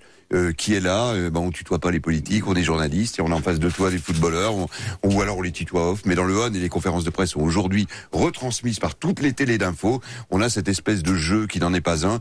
Euh, pour le coup, avec les règles totalement débiles qu'on qu'on donne à la presse française, l'adjudant Tournon, il ferait mieux de dire Ouais, on voit tout le monde François, et François, apprendre une si je forme de savoir tutoyer, si je peux te tutoyer, François, châtiment, c'est l'image de Mossala avec Kadyrov. Avec Kadyrov, le, le Ah oui. boucher, le boucher de Tchétchénie. Bah, il n'a pas le choix non Ouais, plus. je crois Ouais, mais je m'en un- fous. C'est une image. hein. Voilà, voilà, chambre, hein. voilà, C'était voilà. dur de le- Vous bon. trouvez des bonnes. Non, mais bah, bien moi- sûr, ben voilà, ah, c'est ce quand Mais même une allez image non, désespérante. Ah, il Toi, est venu sur le tu- terrain, Ouais, Dani. mais toi, tu trouves. Non, je trouve rien, mais à partir du moment où il vient sur le terrain, évidemment, il va poser en photo avec la, célébrité égyptienne. Comme il aurait posé en photo avec Messi, il va pas poser en photo avec le, le quatrième ou le troisième Enfin, il gardien avait quand même un grand sourire. Ah, mais Mo évidemment. Salah, il avait pas l'air gêné. Arrêtez Ouais, maintenant, mais- dites que c'est désagréable. Ouais, si ouais. tu Non, trouves un vous avez, vous avez droit. sait qui c'est, Il se trouve que euh, ouais, je ne l'ai pas vue, donc euh, voilà, j'ai pas tout regardé, j'ai juste vu que. Si, si, euh, Mohamed Salah, euh, je-. Non, non, mais, Après, il euh, a peut-être fait une blague, j'en sais rien. moi. Mais c'est bien Est-ce que- justement de me corriger. Est-ce que Mo Est-ce Salah que Mo sait Salah vraiment connaît qui Kadyrov et, tout ce que ça implique de s'afficher avec lui Vraiment, euh, est-ce que Mo Ah, Salah sait qu'il a deux pieds et qu'il joue au foot? En tout Ah, cas, bah il a plus qu'une épaule et ça va, il a plus qu'une Et épaule ça et ça va va être compliqué Est-ce qu'il n'était pas en totale décontractation C'est ça la question, et ce sera mot. 1-0 pour toi. 1-0. Super, Ravir, pour ce mot de la fin. Ben, J'espère, chers auditeurs, que vous avez apprécié ce premier bon baiser du mondial. On donne le programme de demain parce que on va se régaler. Trois matchs demain, samedi, il y en aura même quatre. Et donc, euh, au programme de demain, nous avons euh, à 14 heures euh, l'autre match du groupe de la Russie qui va opposer donc l'Égypte de Mohamed Salah et Sanson Boucher et l'Uruguay. J'aurais pu le mettre dans les coups de Kadyrov cœur. joue pas, il a On joué va- à l'époque. On va hein, retrouver, euh, on va retrouver Oscar bon. Demain aussi, ça. euh, grand, grand, monsieur. grand monsieur et grand nom du foot. On aura ensuite à 17h un Maroc-Iran qui va être capital pour les deux équipes, puisqu'en face, il y a le Portugal et l'Espagne qui se rencontrent à 20h.